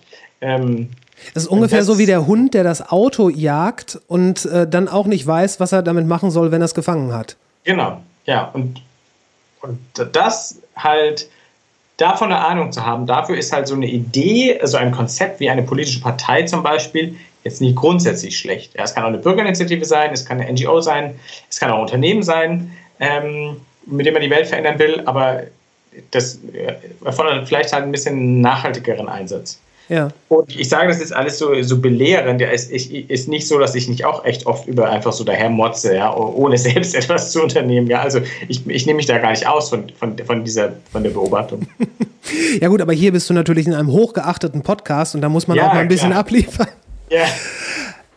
Ich glaube, ich glaube, äh, so unsexy diese Relativierung der Realität auch ist, ich glaube, das ist das Einzige, was wirklich funktionieren kann. Dass es, dass es eben nicht ist so, äh, ja, in der ersten, im ersten Viertel des Jahres stürzen wir das System und dann in den, danach gucken wir mal, wo es hinführt. Und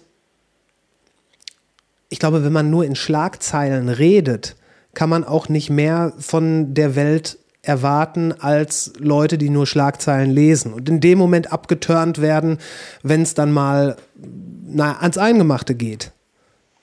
Ja, weil die Gesellschaft ist scheiß kompliziert Oh ja. Ähm, in jeglicher Hinsicht, Menschen sind kompliziert. Ey, wir verstehen noch nicht mal die Menschen in unserer nächsten Umgebung so richtig.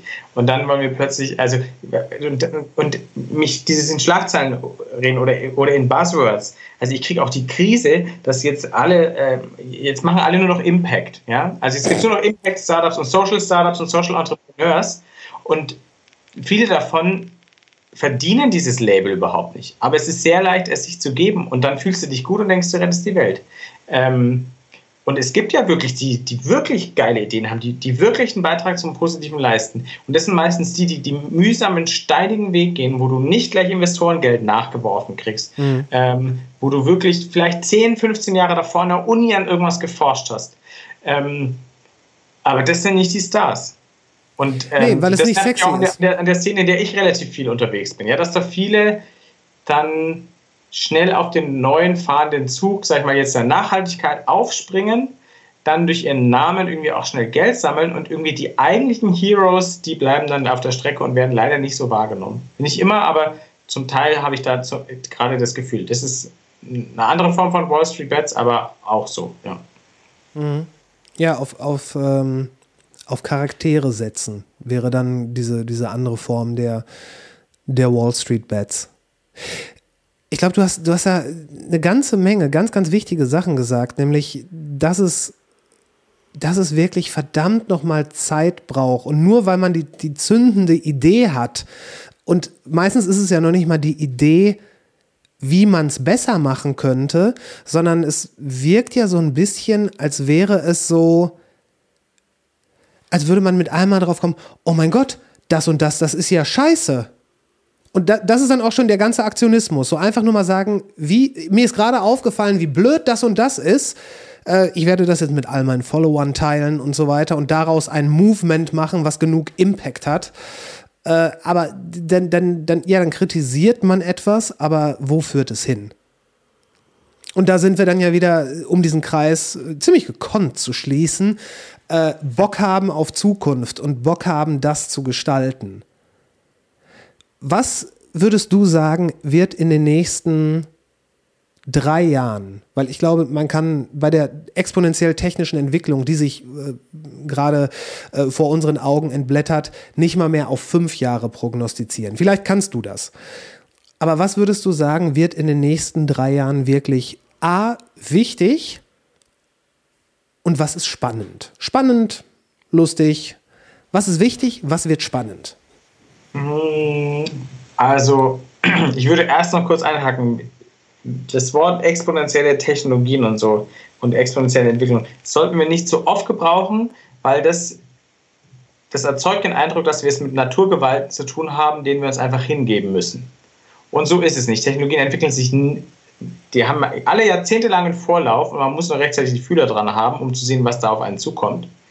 Und ähm, das sind alles keine Naturkatastrophen, denen wir uns nur passiv ergeben können, sondern wir können das alles gestalten und es gibt auch Entwicklungen, wo wir sagen können, nee, die wollen wir eigentlich nicht. Es mag irgendwie disruptiv sein oder exponentiell, aber Disruption ist kein Wert an sich. Ja, es bringt ja nur was, wenn was Schlechtes wegdisruptiert wird, nicht wenn was Gutes wegdisruptiert wird. Wenn irgendwelche äh, keine Ahnung, irgendwelche Plattformen aus dem Silicon Valley den Tante-Emma-Laden wegdisruptieren, dann finde ich das jetzt keine, keine erfreuliche Entwicklung. Ja? Also insofern, da würde ich immer noch sagen, ey, also die Kirche im Dorf lassen, das, das sage ich auch als unreligiöser Mensch, ja? und mal und, und sich nicht da in Panik versetzen lassen.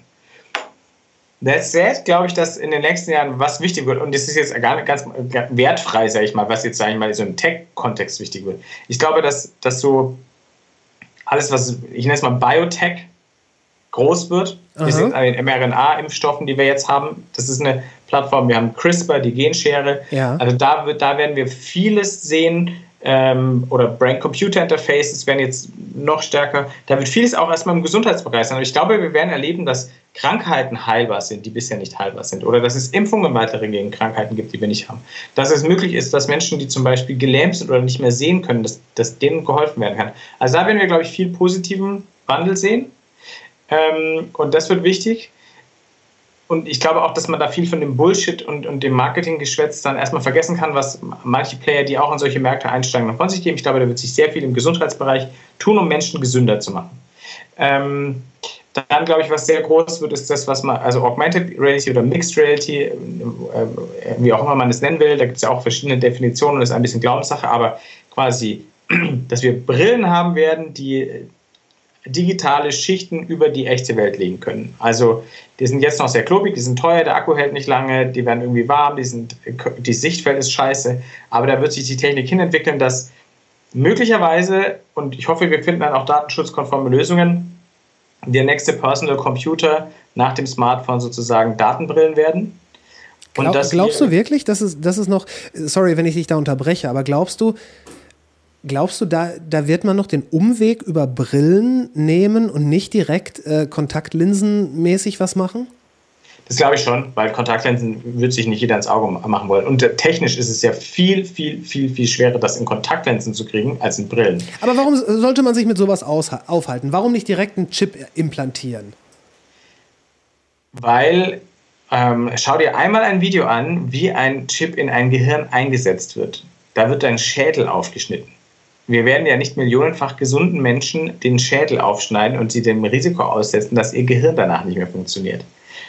Ähm, noch dazu brauchst du das ja gar nicht. Du kannst ja mit einem Computer quasi verschmelzen, indem du ihn nur aufsetzt. Also im Prinzip sind Smartphones ja schon eine Erweiterung unseres Gehirns. Ja? Naja, wir haben vieles schon ausgelagert auf unsere Smartphones, wo wir wissen, da können wir es finden. Also unser Gehirn stellt sich ja da trotz unserer neolithischer Hardware drauf ein.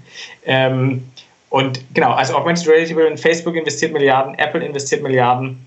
Ähm, da werden Geräte kommen, die schauen aus wie eine normale Brille und werden eine unglaubliche Leistungsfähigkeit haben. Gleichzeitig wird ein digitaler Zwilling der ganzen Welt geschaffen werden, sodass auch digitale Objekte fest an bestimmten Orten platziert werden können, ähm, was ganz neue Möglichkeiten für, für Gaming, für Information, für Journalismus eröffnet. Also das wird, glaube ich, sehr groß. In Moment, Moment, stopp, stopp, stopp, stopp. Also ein digitaler Zwilling, sprich, äh, dass, dass, es, dass es quasi die Welt so gibt, wie sie jetzt gibt, in stofflicher Form und dass da drüber ein weiterer Layer von, äh, von festgesetzter äh, ja, Argumented Reality ist? Oder wird das dann, wär, wäre es nicht sinnvoller zu sagen, ähm, es, es gibt dann die, die Shopping Reality, es gibt die Games Reality. Aber für alles davon, also je nachdem, welche Schicht du dann anzeigst, für alles davon brauchst du eine digitale Vermessung der ganzen Welt, damit es dann auch an festen Orten ist. Also wenn du zum Beispiel, ähm, wo, wo sitzt du gerade? Bochum. Bochum, okay, leider kenne ich keinen, keinen zentralen Platz in Bochum mit Namen. Ähm, sagen wir einfach Bergbaumuseum. Das ist. Genau, wenn vor dem Bergbaumuseum äh, zum Beispiel eine ähm, oder im Bergbaumuseum Mhm. du sozusagen wie in einer gigantischen riesigen Kohlegrube äh, sein willst. Aha. Ja, aber die haben eigentlich nur einen normalen Keller, aber der soll so ausschauen. Mhm. Dann muss das Ding ja fix an dem Ort sein, damit alle alles an der gleichen Stelle in dieser digitalen Welt sehen. Also es Mhm. muss, weißt du, es muss fixiert sein. Oder wenn was, wenn was hier auf dem Marienplatz in München stehen soll, ein digitales Objekt, ein digitales Kunstwerk oder eine digitale Informationstafel, die alle sehen sollen, dann muss die ja fixiert auf dem Marienplatz sein. Und damit du das fixieren kannst und für jeden es an dieser Stelle sichtbar ist, brauchst du sozusagen eine digitale Karte der Welt. Die aber gerade ja alle, also die Konzerne eh anlegen, aber auch, ähm, Gott sei Dank, auch, gibt es auch Open, also offene Plattformen, die, die das machen. Ähm, und das ist sozusagen die Voraussetzung, dass du da nicht nur irgendwelche SMS oder E-Mails eingeblendet hast dann in deiner Brille, sondern dass du wirklich die, die echte räumliche Welt und zwar mit Objekten erweitern kannst, die wir alle sehen können. Aber das, also das wird in den nächsten Jahren ähm, kommen. Die einzige Riesenhürde dabei ist wirklich der Datenschutz, weil du natürlich da komplette Spione auf dem, äh, auf, im Gesicht trägst dann und das muss man regulieren, ähm, weil es nicht sein kann, dass jeder theoretisch jeden permanent filmen kann. Aber das, das wird so, glaube ich, das nächste große Ding aus der Tech-Welt. Ob das uns dann weiterbringt oder nicht, ist wieder eine andere Frage, aber ich glaube, dass das wird groß. Und zwar früher, als wir denken. Ja, mach man, mach man äh, Zeitframe dran. Also es heißt jetzt, dass Apple vielleicht sogar schon nächstes Jahr seine erste XR-Brille rausbringt. Facebook wird, arbeitet auch mit Hochdruck daran. Das heißt, dass ein Fünftel der Facebook-Belegschaft, das sind immer 10.000 Leute, in dieser Sparte schon arbeiten. Also da ähm, glaube ich, dass wir wirklich, sag mal, Datenbrillen, die klein und handlich und bequem sind, die jetzt noch nicht so viel können, aber die, vieles, was wir am Smartphone-Display haben, vom Navigationssystem über Zusatzinformationen zu Produkten im Supermarkt bis zu irgendwie äh, Messages, die du kriegst, da werden wir welche sehen, die auch den ganzen Tag halten. Der Akku muss ja auch halten den ganzen Tag. Dass wir Ja. die schon in zwei, drei Jahren sehen werden. Vielleicht schon nächstes, aber eher so 2023, 2024. Und ich glaube, dass wir bis zum Ende des Jahrzehnts wirklich Geräte haben werden, die dann auch sowas wie den Computer ersetzen können, weil du dann kein Display mehr brauchst, wenn dein Display virtuell dir einfach auf den Tisch projiziert wird. Ja? Das, glaube ich, wird bis zum Ende des Jahrzehnts passieren. Kann auch, kann auch völlig daneben liegen, aber das wäre jetzt meine Prognose. Ja, naja, ich meine, es gab ja schon vor, ja, in, in diesen Zeiträumen äh, ja schon fast vor geraumer Zeit die Google Glasses, die damals so ein ja schon fast sehr belächelter Versuch waren, aber äh, ein praktikabler Versuch nichtsdestotrotz. Also es hat ja funktioniert. Du konntest ja damit, glaube ich, äh, filmen sogar. Und Das war ja das große Problem, dass sie das reingemacht haben. Das hat ja den, den Backlash gebracht. Das- dass, das- du dass das halt eine, eine Ka Kamera war. ja, Das war auch die einzige Funktion, die wirklich schon gut war. Ansonsten konnte das Ding halt nicht so viel. Ähm, und die Kamera war da sehr präsent und ich glaube, da muss man, das muss man eher umkehren, dass, dass ähm, auch die Kamera nicht aufzeichnet oder so. Oder nur, wenn dann wirklich da, du das visuell siehst, weil du kannst natürlich nicht permanent alle Leute irgendwie der Videoüberwachung aussetzen. Ja? das war doch ähm, in diesem Buch The Circle. Ich weiß nicht mehr von wem es äh, von Dave, Dave Eggers oder irgendwie Ja. sowas? Sehr gut, Dave Eggers. Hast du es gelesen? Ja. Weil das war ja genau, ähm, das war, das war ja eins dieser, eine dieser dystopischen, ja noch nicht mal wirklich Science Fiction, es war eine Dystopie äh, Ja. über die, äh, über so eine, so eine, so eine shiny happy people digitale Welt, die, beziehungsweise so eine Social Media Geschichte, die sich alles einverleibt hat, wo dann erzählt wurde, ja, wie schön das eigentlich ist, wenn an jedem Ort der Welt Kameras sind, weil wenn du surfen willst, kannst du einfach gucken, wie da die Wellen sind und hey, alles super, alles schick. Würdest du sagen, die Leute haben zu viel Angst vor Technologie, weil sie jetzt mitkriegen, wie, wie sehr Technologie alles verändern kann? Nee, ich würde sagen, sie haben oft die falsche Angst. Also jetzt in Bezug auf Überwachung und Kameras, da würde ich dem wieder, da, da glaube ich, ist die Angst schon berechtigt. Ja. Aber ich finde es absurd, dass äh, zum Beispiel die Leute irgendwie Panik haben, sich die Corona-Warn-App vom Robert-Koch-Institut runterzuladen, aber gleichzeitig den ganzen Tag auf Facebook und Instagram verbringen. Ähm, das ist etwas schizophren. Oder dass die Leute Angst davor haben, dass ihnen Elon Musk oder jetzt schon Bill Gates natürlich einen Chip ins Gehirn setzen, damit ihre Gedanken gelesen werden und gleichzeitig sich den ganzen Tag im Internet tracken lassen, was im Prinzip Gedankenlesen ermöglicht. Ja, ja, Ähm, ja, ja. und da finde ich immer die Angst so ein bisschen in die falsche Richtung. Oder dass wir Angst haben ähm, vor dem Terminator und Skynet, anstatt uns Angst zu haben ähm, vor den Algorithmen der Schufa, die völlig undurchsichtig sind, aber darüber entscheiden, ob wir eine Mietwohnung kriegen oder nicht.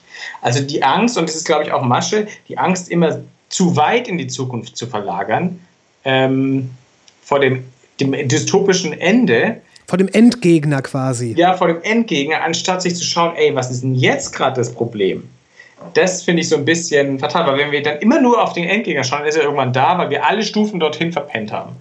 Naja, gut, wenn man jetzt an äh, Terminator und Skynet denkt, die, na, die 99-prozentige Auslöschung der Menschheit durch militärisch extrem potente Maschinen ist natürlich ein bisschen besorgniserregender als ein schlechter Schufa-Eintrag.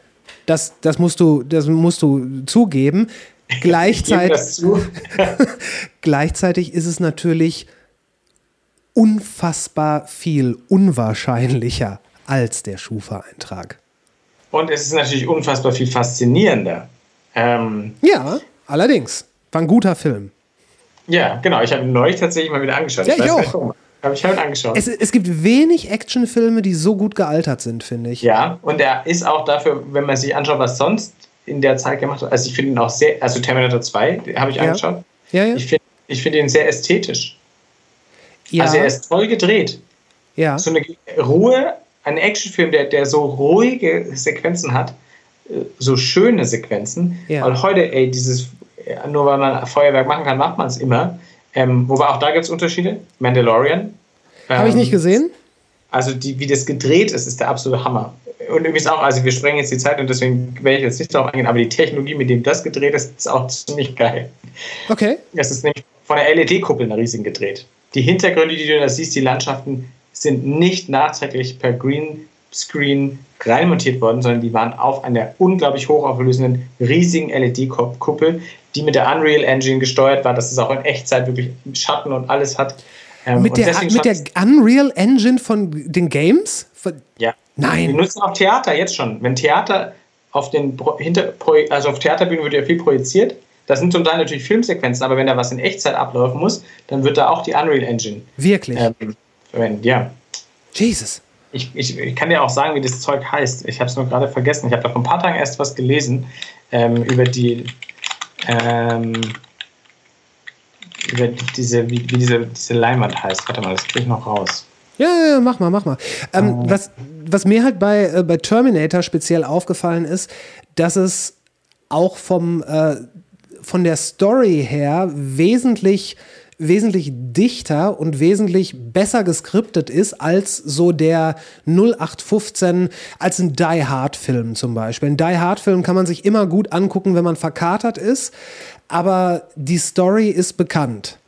Und Da finde ich vor allem, wenn man heute ähm, Stagecraft heißt es. So, das habe ich noch nachgeliefert. Okay. Wenn man heute Filme aus der Zeit, so Actionfilme oder auch Komödien aus der Zeit anschaut, man ist halt schon dieses lange Erzählen von so Serien gewöhnt, ja, Netflix, ja, ja. dann wirken die Stories halt auch wirklich total flach und zufällig irgendwie. Also so überhaupt Häufig. nicht nachvollziehbar. So hölzern. Und ähm, das, ähm, ja, also das, das finde ich krass. Auch Filme, die ich irgendwie so in meiner Erinnerung total witzig oder gut fand und man schaut die jetzt an und denkt sich, fuck, Ja, sie ist schlecht. das, das ging mir bei dem Film äh, The Crow so, den ich als einen unglaublich tollen, epischen und auch sehr stimmungsvollen Film im Kopf habe. Aber mir hat tatsächlich jemand auch im Podcast davon abgeraten. Er hat gesagt, guck den nicht. Guck den nie wieder. Behalt ihn so in Erinnerung, wie du ihn hast. Mach es dir nicht kaputt. Ja. Wobei, ich habe ich hab mir neulich, tatsächlich gestern beendet, die, ähm, weil du gerade auf Serien zu, äh, zu sprechen kamst, ich habe mir die Sopranos mal wieder angeguckt. Überhaupt nicht technisch, sondern eigentlich sehr, sehr alte Welt, stilistisch. Aber eine unfassbar fan fantastische, großartige Serie. Also ich finde bei Serien, da gibt es ja auch, äh, also die funktionieren zum Teil sogar noch besser als die Spielfilme, Irgendwie, auch ältere. Selbst so die ganz alten Serien, wo dann ja oft eine Handlung in einer Episode war, Ja. finde ich, funktionieren oft noch gut. Also, ähm, keine Ahnung, also Star Trek Next Generation, da gibt es schon immer noch Folgen, die gut funktionieren oder so. Oder auch, ähm, was ich tatsächlich als ist, ich kann dir auch nicht erklären, warum ich es geil finde, aber ich mag einfach das so. Ich schaue ab und zu, wenn, wenn so ein richtiger Scheißtag war, dann läuft irgendwo auf irgendeinem Sender, läuft dann Mord ist ihr Hobby. Und dann denke ich immer, ach, das war noch so eine gute alte Zeit. Du hast so eine tolle, integre, schlaue alte Frau als, als Hauptcharakter. Ähm, und es ist total unterhaltsam. Es hat irgendwie, ja, es ist. Und trotzdem habe ich nicht das Gefühl, weil es ist ja nur eine Serie, wie jetzt bei einem gehypten Kinofilm, wenn ich den heute nochmal anschaue, dass ich mir denke, boah, wie shallow ist das denn? Ich muss sogar ehrlicherweise sagen, und das hat mich total betroffen gemacht. Ich, hab, ich bin eigentlich riesen Indiana Jones, aber neulich habe ich mir einmal wieder angeschaut. Und ich habe mir Oh, gedacht, sag es, Oh. ja. ich habe mir gedacht, also optisch und die Handlung und so ist alles cool und Setting, aber die Dialoge und, und, und irgendwie, irgendwie, du könntest die Handlung halt eigentlich so auf, auf einer DIN A5-Seite runterschreiben, weil der Rest ist eigentlich Slapstick und irgendwie Action. Und ähm, ja, das hat mich tatsächlich irgendwie, hat mich das sehr verletzt. Ja, aber das, das waren halt so die ausgehenden 80er, dass, dass diese, in, in, wenn, wenn, wenn die, die, die Spannung am größten war und wenn, wenn quasi das Haus brannte, dann musste irgendwie ein flapsiger, trockener Spruch kommen. Es war immer dann, wenn da, wo, wo, wo andere dann wirklich explodieren, da musste dann immer so dieser absolute Cooldown kommen mit dieser, äh, mit, mit dieser Versicherung, ich habe alles unter Kontrolle. Ja. Und, und du hast natürlich auch wahnsinnig flache Charaktere zum Teil. Ja, natürlich. Also auch ey, äh, die Frauen bei Indiana Jones, ist ja eigentlich verheerend, ja. Also das ist ja wirklich, die sind ja Karikaturen größtenteils. ja, also aber Hand aufs Herz, er war ja auch, er ist ja eigentlich auch eine Comicfigur. Du weißt, ja, klar. du weißt Er ja, ist halt ein Shomi. Ja. ja, erstens das, aber du weißt auch sonst nicht viel. Du weißt, er ist Archäologe. In, Im dritten Teil weißt du dann, er hat einen Vater. Du weißt, äh, ich, glaube, mit einem Satz oder mit zwei Sätzen im dritten Teil wird seine Mutter erwähnt. Was, was schon irgendwo ein krasses Stück ist, wenn halt sein Vater eine Rolle spielt. Ich meine, gut, du musst ansonsten nicht über jeden wissen, was Vater und Mutter gemacht haben. Aber du wusstest, er ist ein fitter Archäologe und er geht an die Orte, wo andere sich nicht hintrauen. Ende der Geschichte. ja.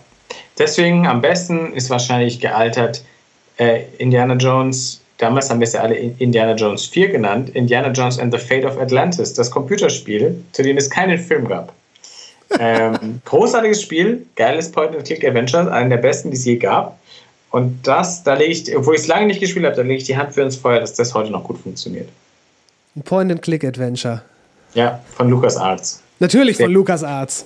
Ja, wobei LucasArts nicht meine Favorite Point-and-Click-Adventure-Firma ist, aber das ist wieder ein anderes Thema. Aber das Spiel ist sehr gut. Was ist dein Favorite Point-and-Click-Adventure? Ist es Maniac Mansion?